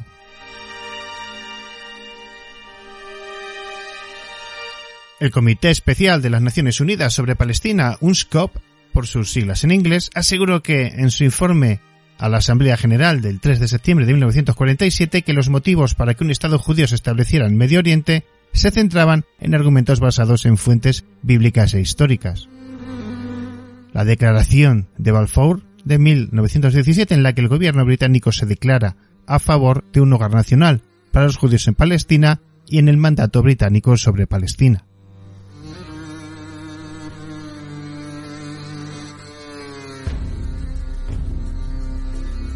Allí se reconoció la conexión histórica del pueblo judío con Palestina y las bases para reconstruir el hogar nacional judío en dicha región.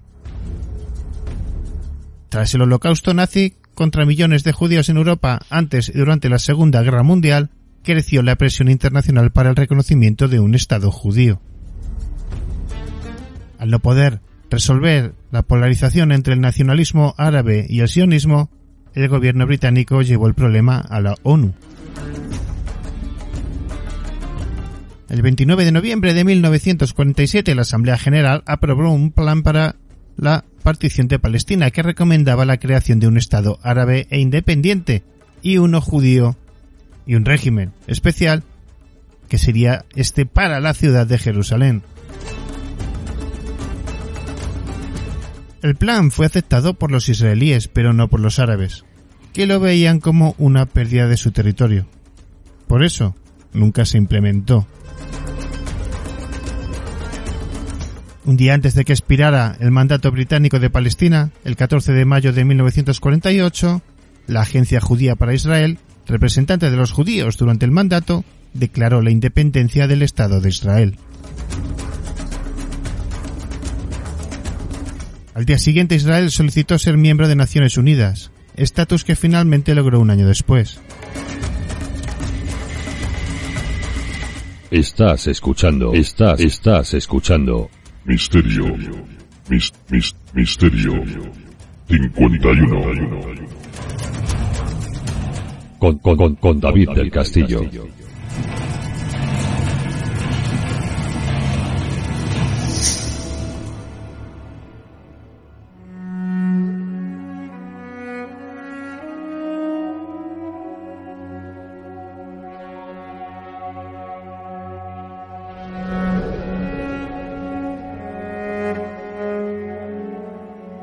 El 83% de los miembros actuales reconocen a Israel. 162 de 193 a partir de diciembre de 2019.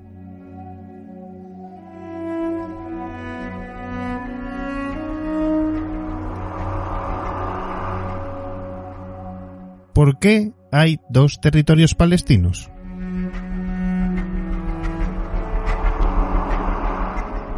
El Comité Especial de las Naciones Unidas sobre Palestina, UNSCOP, por sus siglas en inglés, como hemos dicho ya, en su informe de la Asamblea General de 1947 recomendó que el Estado árabe incluyera Galilea Occidental, la región montañosa de Samaria y Judea, con la exclusión de la ciudad de Jerusalén y la llanura costera de Isdud, hasta la frontera egipcia.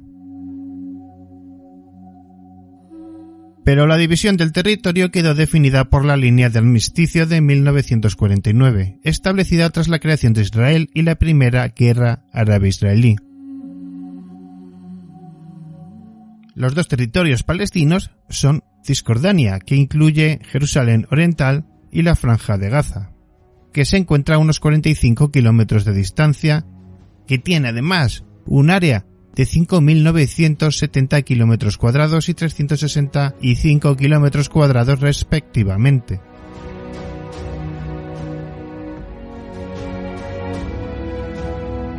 Cisjordania se encuentra entre Jerusalén, reclamada como capital tanto por palestinos como por israelíes, y Jordania, hacia el este, mientras que Gaza es una franja de 41 kilómetros de largo y entre 6 y 12 kilómetros de ancho.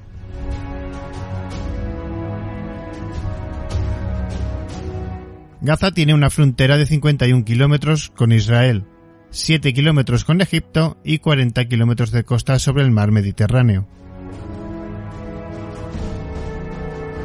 Originalmente ocupada por israelíes que aún mantienen el control de su frontera sur, la franja de Gaza fue capturada por Israel en la guerra de 1967 y recién la desocupó en 2005, aunque mantiene un bloqueo por aire, mar y tierra, que restringe el movimiento de bienes, servicios y gente. Actualmente, la franja está controlada por Hamas, el principal grupo islámico palestino que nunca ha reconocido los acuerdos firmados entre otras facciones palestinas e Israel.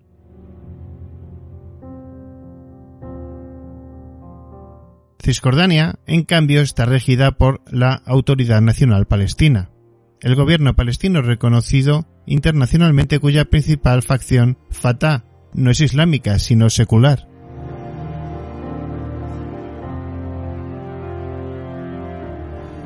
¿Nunca firmaron la paz palestinos e israelíes?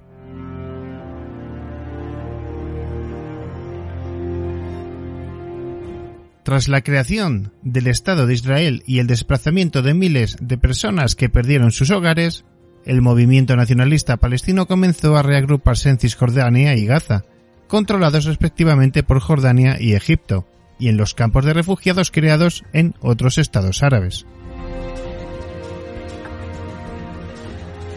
Poco antes de la guerra de 1967, organizaciones palestinas como Fatah, liderada por Yasser Arafat, conformaron la Organización para la Liberación de Palestina, OLP, y lanzaron operaciones contra Israel, primero desde Jordania y luego desde Líbano. Pero estos ataques incluyeron también atentados contra objetivos israelíes en territorio europeo que no discriminaron entre aviones, embajadas o atletas.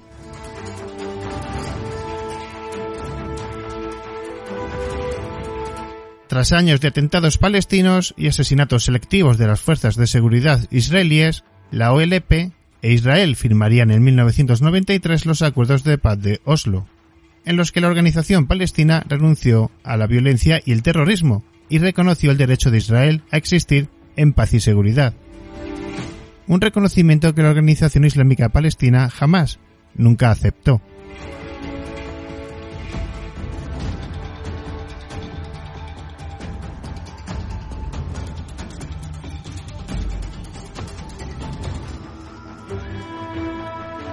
Tras los acuerdos firmados en la capital noruega, fue creada la Autoridad Nacional Palestina, una autoridad que representa a los palestinos ante los foros internacionales.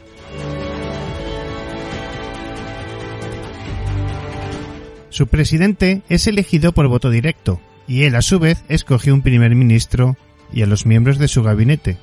Sus autoridades civiles y de seguridad controlan áreas urbanas, mientras que solo sus representantes civiles y no de seguridad controlan áreas rurales. Jerusalén Oriental, considerada la capital histórica por parte de los palestinos, no está incluida en este acuerdo. Jerusalén es uno de los puntos más conflictivos entre ambas partes.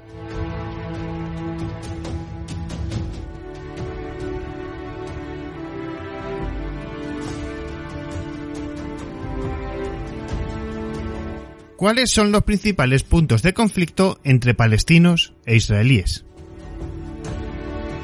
La demora Para el establecimiento de un Estado palestino independiente, la construcción de asentamientos de colonos judíos en Cisjordania y la barrera de seguridad en torno a ese territorio, condenada por la Corte Internacional de Justicia de La Haya, han complicado el avance de un proceso de paz.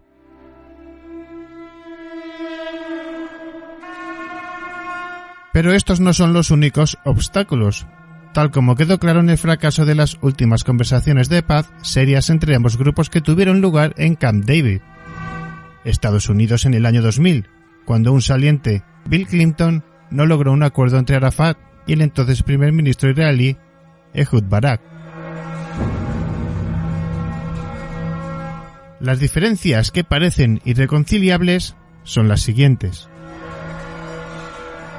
Jerusalén. Israel reclama soberanía sobre la ciudad. Esta es sagrada para judíos, musulmanes y cristianos, y asegura que es su capital tras tomar Jerusalén Oriental en 1967. Eso no es reconocido internacionalmente. Los palestinos quieren que Jerusalén Oriental sea su capital.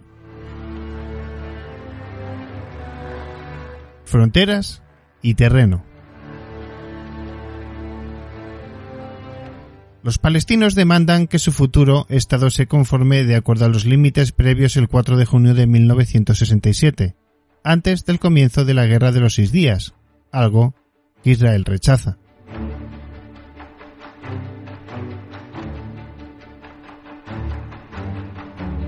Asentamientos.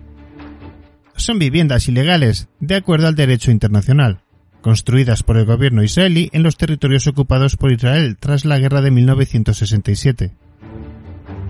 En Cisjordania y Jerusalén Oriental hay más de medio millón de colonos judíos.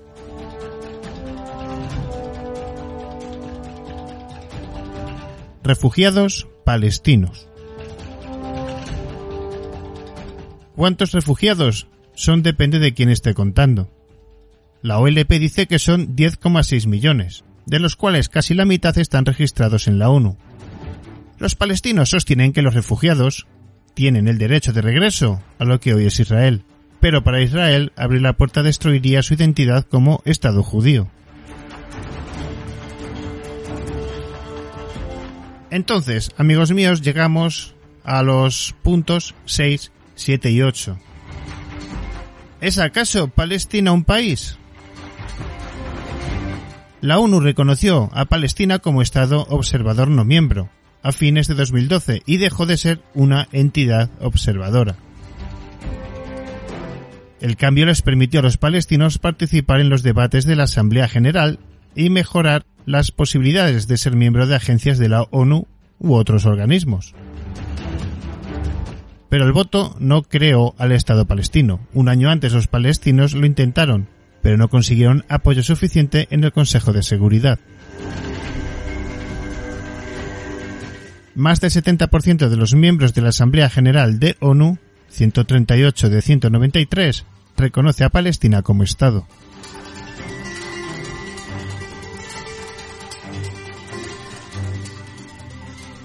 Entonces, ¿por qué Estados Unidos es el principal aliado de Israel?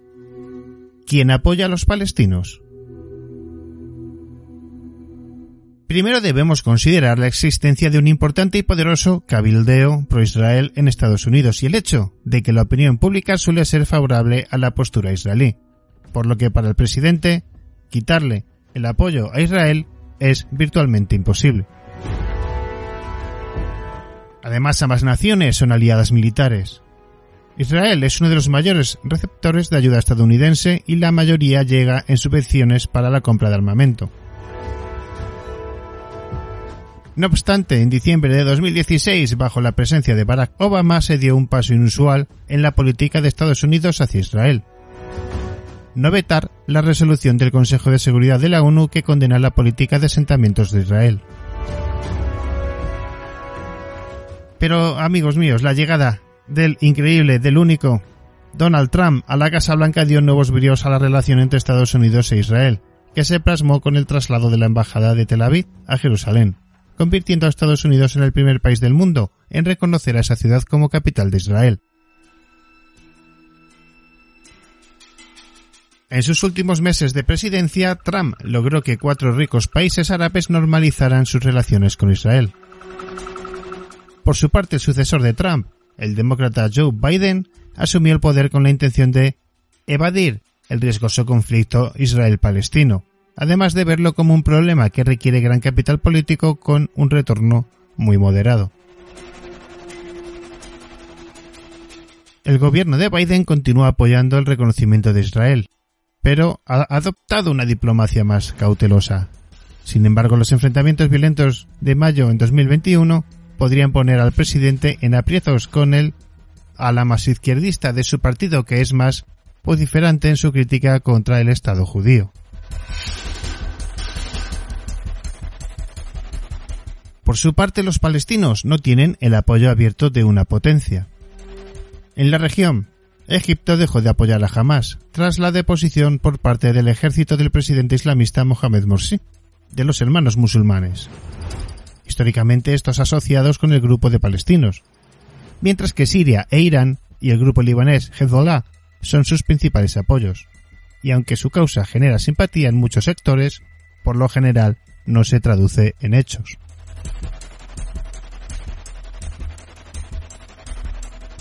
Entonces, a todo esto que hemos visto, amigos míos, ¿qué tendría que ocurrir para que haya una oportunidad de paz duradera? Es que los israelíes tendrían que apoyar un Estado soberano para los palestinos que incluya a Hamas, levantar el bloqueo a Gaza y las restricciones de movimiento en Cisjordania y Jerusalén Oriental.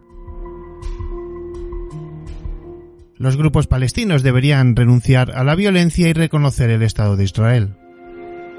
También se tendrían que alcanzar acuerdos razonables en materia de fronteras, asentamientos judíos y retorno de refugiados. Sin embargo, desde 1948, año de la creación del Estado de Israel, muchas cosas han cambiado. En especial la configuración de los territorios en disputa tras las guerras entre árabes e israelíes.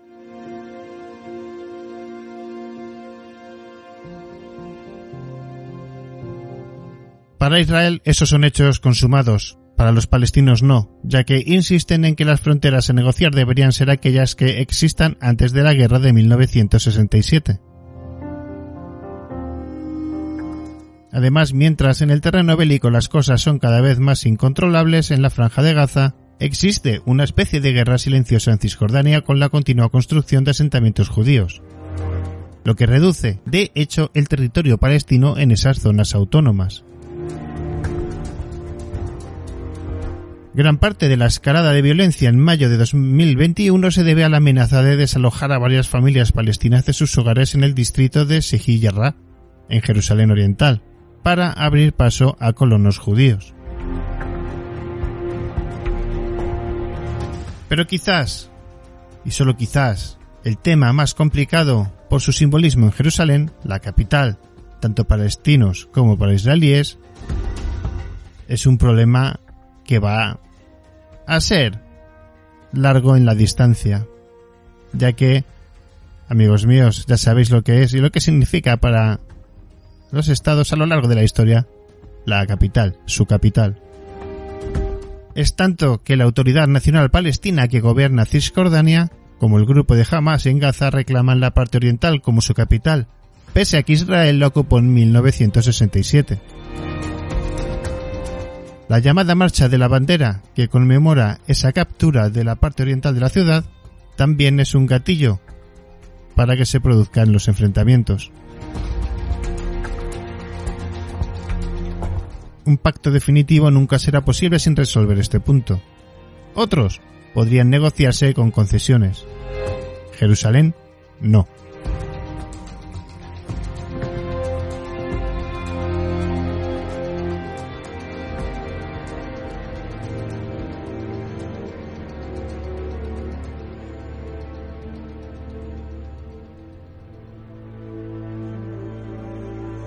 Lo que es y lo que ha sido. Ningún asunto en Medio Oriente ha sido tan contencioso como el estatus de Jerusalén. Una ciudad, amigos míos, que tanto israelíes como palestinos ya os he dicho que llevan reclamando un tiempo para así como su capital. Lo que está claro es que desde que en 1980 el Estado de Israel declara a la ciudad como su capital y los palestinos Designaron a Jerusalén desde el este como la sede de su estado, todo está como está. Ninguna potencia reconoce ninguno de estos reclamos.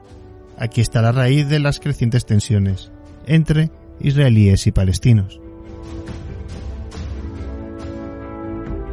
Un poco de historia que yo también quería compartir con vosotros. Toda la vida me he preguntado por qué esto no para, por qué esto continúa y tiene visos de continuar. Llega el momento de casi terminar, estamos ya en las casi dos horas, llega Nieves Guijarro, llega la historia, la magia de las aves. Os dejo con Nieves Guijarro y su sección sobre mitología, historias, las aves.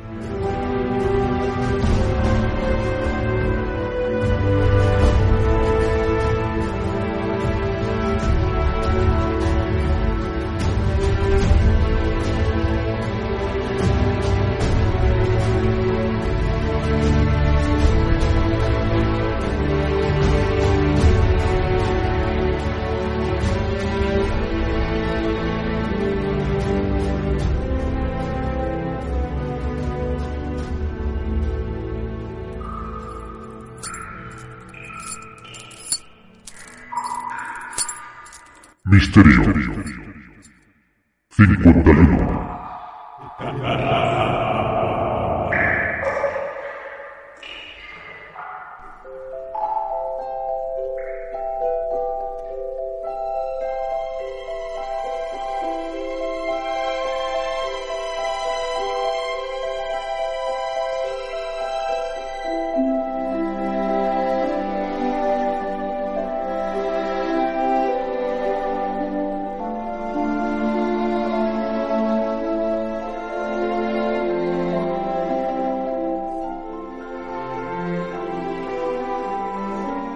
Muy buenas chicos y chicas, ¿qué tal estáis? Os habla como siempre Nieves Guijarro, directora de la línea Puño Sucio de Ediciones Bernacci.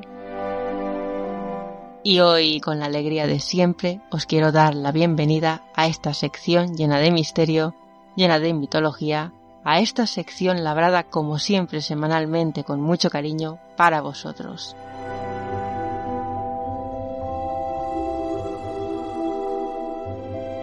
Si recordáis, la semana pasada nos habíamos quedado a medias con un tema más que interesante. Y es que en esta colección de aves mitológicas, algunas fantásticas, otras no fantásticas, pero sí muy pintorescas, o mejor dicho, muy simbólicas, estábamos hablando, si recordáis, de ese fantástico mito y muy iconográfico que es la arpía. Y tal y como os dije la semana pasada, en ese especial número 4, vamos a ir por partes. La semana pasada habíamos hablado bastante del mito, habíamos hablado también de su representación en la antigüedad y habíamos hablado de una de las arpías más famosas, Aelo. Bueno, pues tal y como os dije, hoy vamos a hablar de otra de las más famosas y vamos a seguir desarrollando el tema de la representación de la arpía a nivel artístico a lo largo de la historia. Y así vamos a explorar otras corrientes artísticas y pictóricas. Así que, si os parece, que yo creo que es muy buen momento, vamos a empezar ya.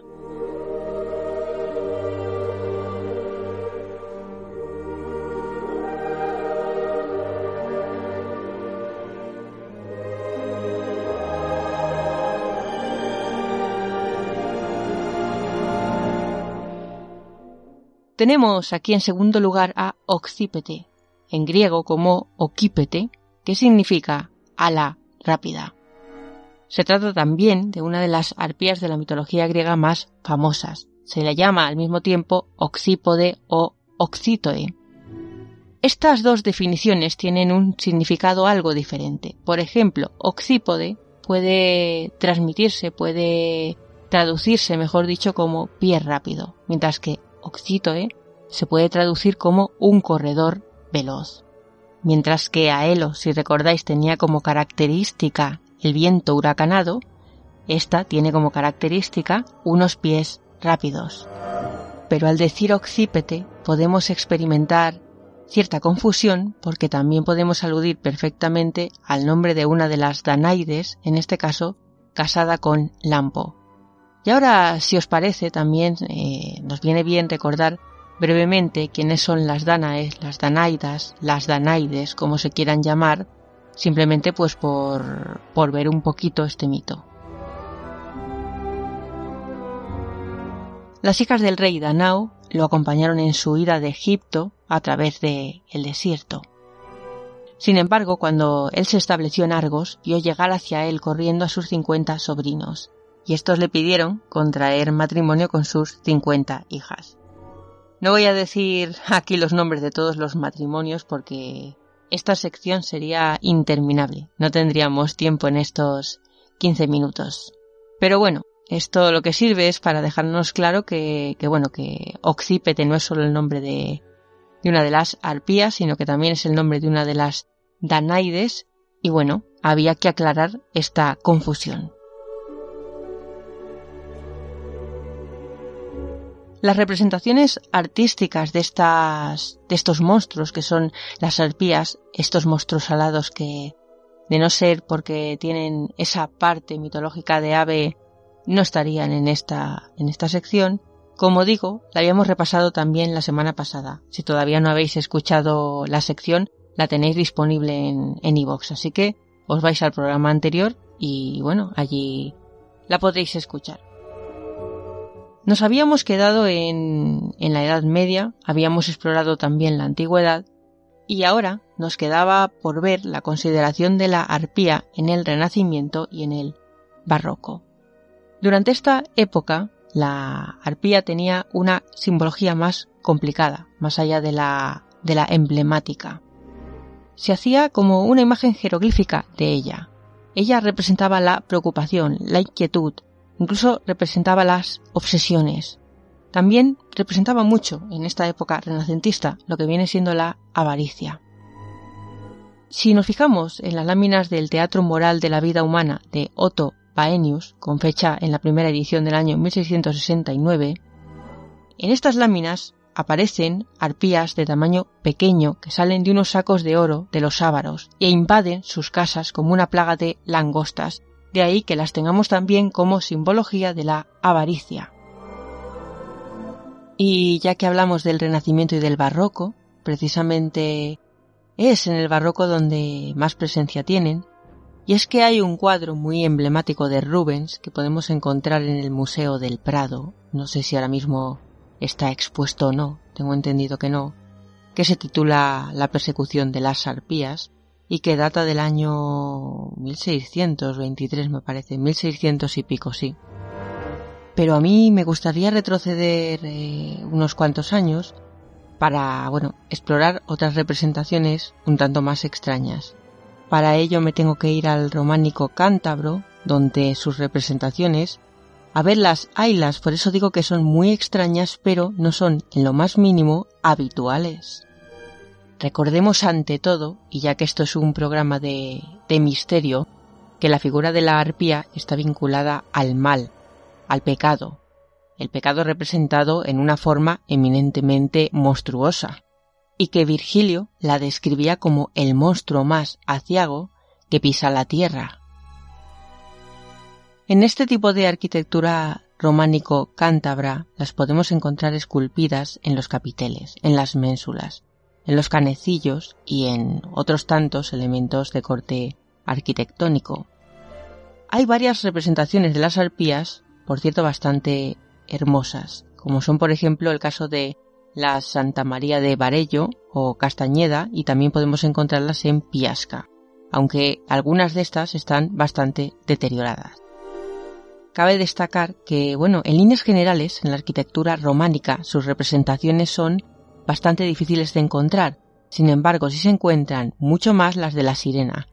Recordad que también vimos el mito de la sirena, la famosa mujer monstruosa pájaro, que realmente, lo hemos hablado aquí, son representaciones bastante parecidas y, y, en líneas generales muy difíciles de distinguir.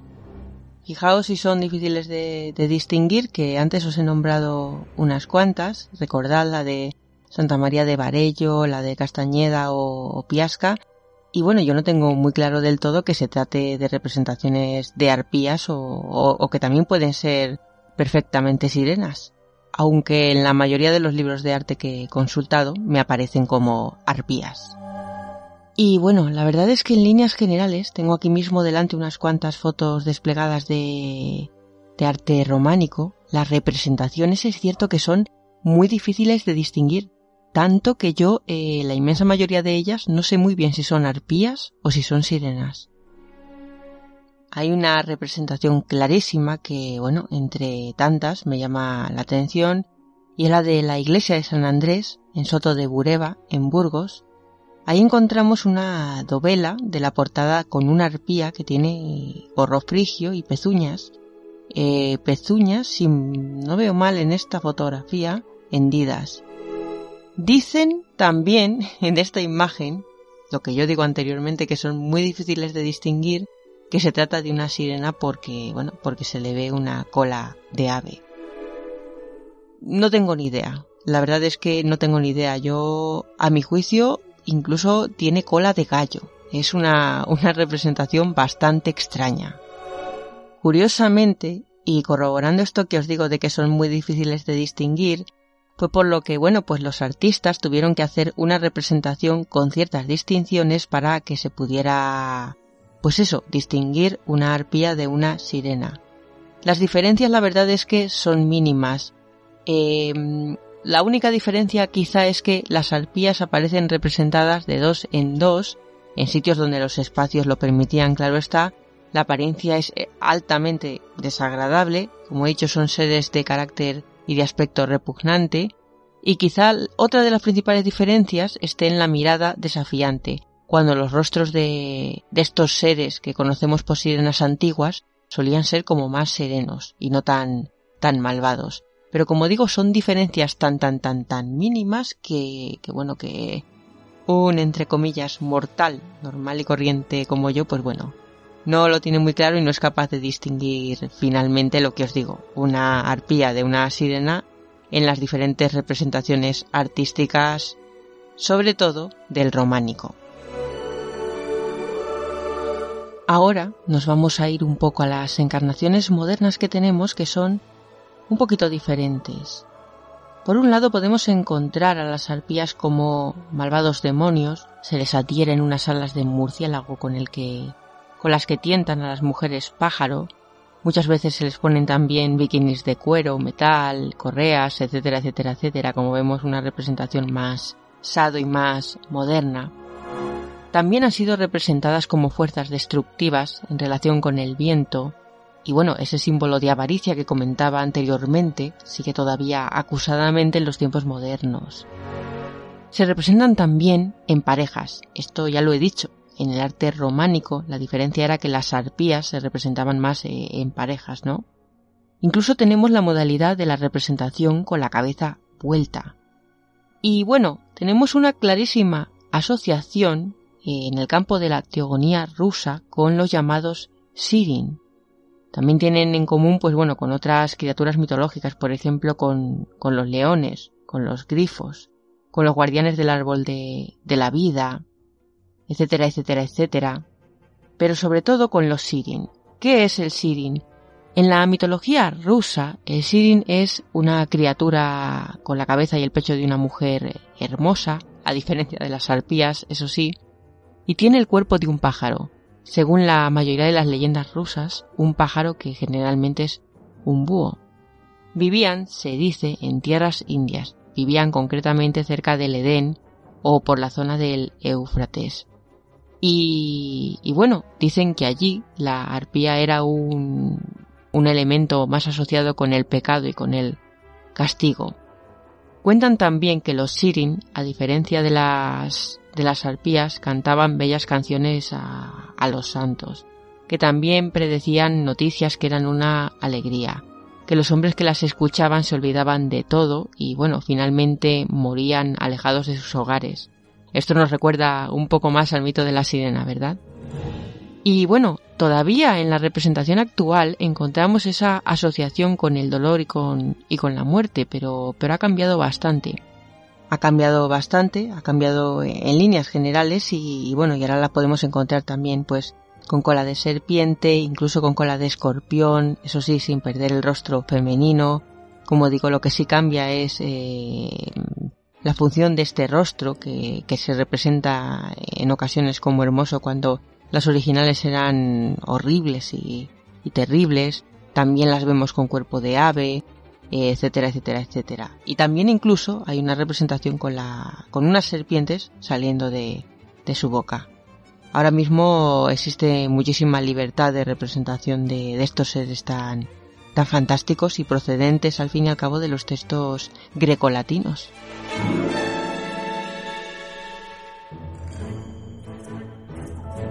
Como bien sabemos, en el original eran solamente dos, Aelo y Oxípete, que la hemos visto hoy. Sin embargo, como ya sabemos, Homero añadió a esta lista una más de nombre Podarga.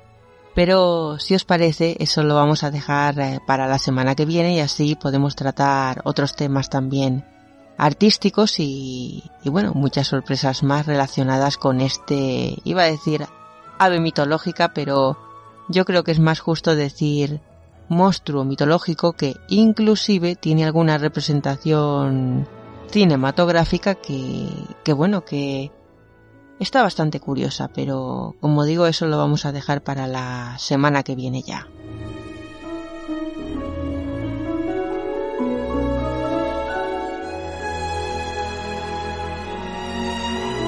Espero que os haya gustado esta sección de hoy, muy apoyada en, el arte, sobre todo en el arte románico. Y bueno, eh, espero que queráis que nos veamos la semana que viene. En caso de que no os apetezca esperar mucho, siempre tenéis más material esperándoos el resto de la semana.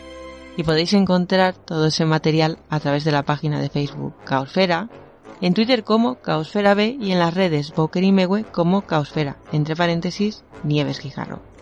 Así que si os apetece pues nos vemos por cualquiera de esas redes.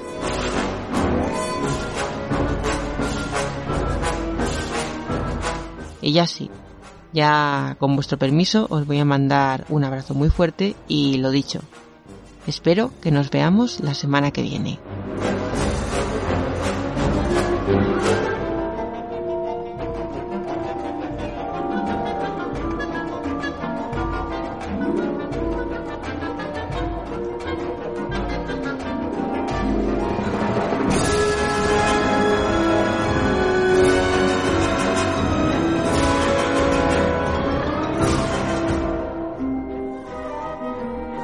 Una semana más llegamos al final del el programa.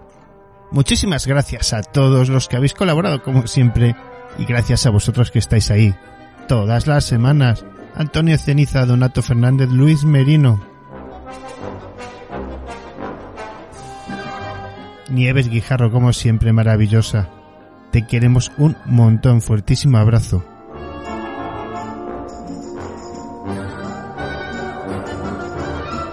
¿Qué os ha parecido este viaje por la historia que vamos a comenzar aquí en Misterio 51 gracias a Andoni Garrido?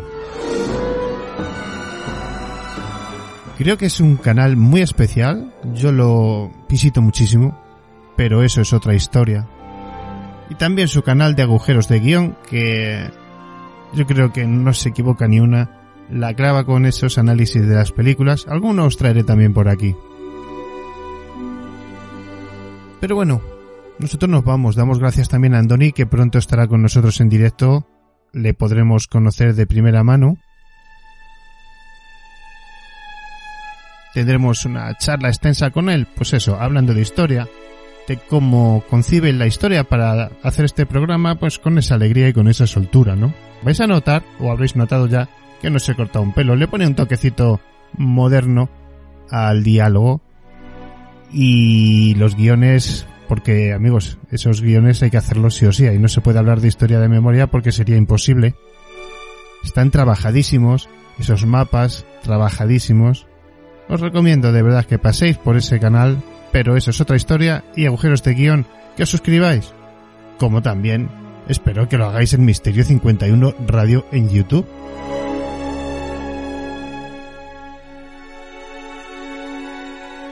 Dicen que un tiempo pasado fue mejor. Ya hablamos de esto hace poquitas semanas. Creo que están pasando cosas. Nosotros, como ya os podéis imaginar, el día 8 tuvimos una subasta benéfica. Gracias a todos por haber participado en ella. Seguiremos haciendo cosas si vosotros estáis ahí. Si os ha gustado, bueno, pues eh, enviarnos a misterio51 contacto arroba gmail.com o a través de Facebook misterio51 a mi perfil David Castillo enviarnos cualquier iniciativa e intentaremos sacarla adelante. Lo diré y no me cansaré de decirlo gracias a David Cuevas, David Suárez, a Esther Ramírez, a Luis Merino, a su mujer, eh, y digo su mujer porque ahora no me viene el nombre, perdóname. Gracias a todos, de verdad, los que habéis pasado de alguna u otra manera por el programa. A Baruque, como no, de Mundo Insólito. Me estoy dejando alguno, eh, chicos, estoy hablando así un poquillo rápido de memoria. Porque la subasta, bueno, pues ha sido muy divertido, ha sido un éxito. Y lo poquito o mucho que hayamos conseguido, pues bueno, para aquellas personas que lo están pasando tan mal porque la tierra se ha vuelto hostil, amigos. No siempre nos acoge con todo su cariño. Hay veces que estornuda, hay veces que quiere crecer y hacerse grande. Y lo hace, como no, a través de los volcanes. Yo creo que, ah, no sé, no me parecía de buen gusto hacer un programa de volcanes, pero lo haremos. Lo haremos más adelante, por supuesto. Ahora hay que estar con La Palma, porque Cumbre Vieja eh, da guerra, está dando guerra y va a seguir dando guerra, pero bueno, así es la vida, así es el planeta Tierra.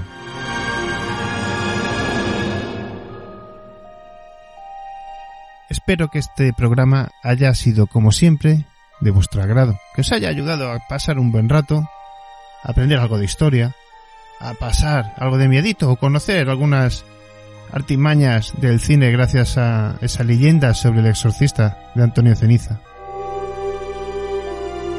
Yo me marcho ya. Os dejo hasta la semana que viene, amigos. Pero, como siempre, Misterio 51 regresará dentro de siete días. No lo dudéis. Y como digo siempre, ser buenos, ser buenos con el de al lado. Gracias a todos por estar ahí una semana más. Nos vemos la semana que viene.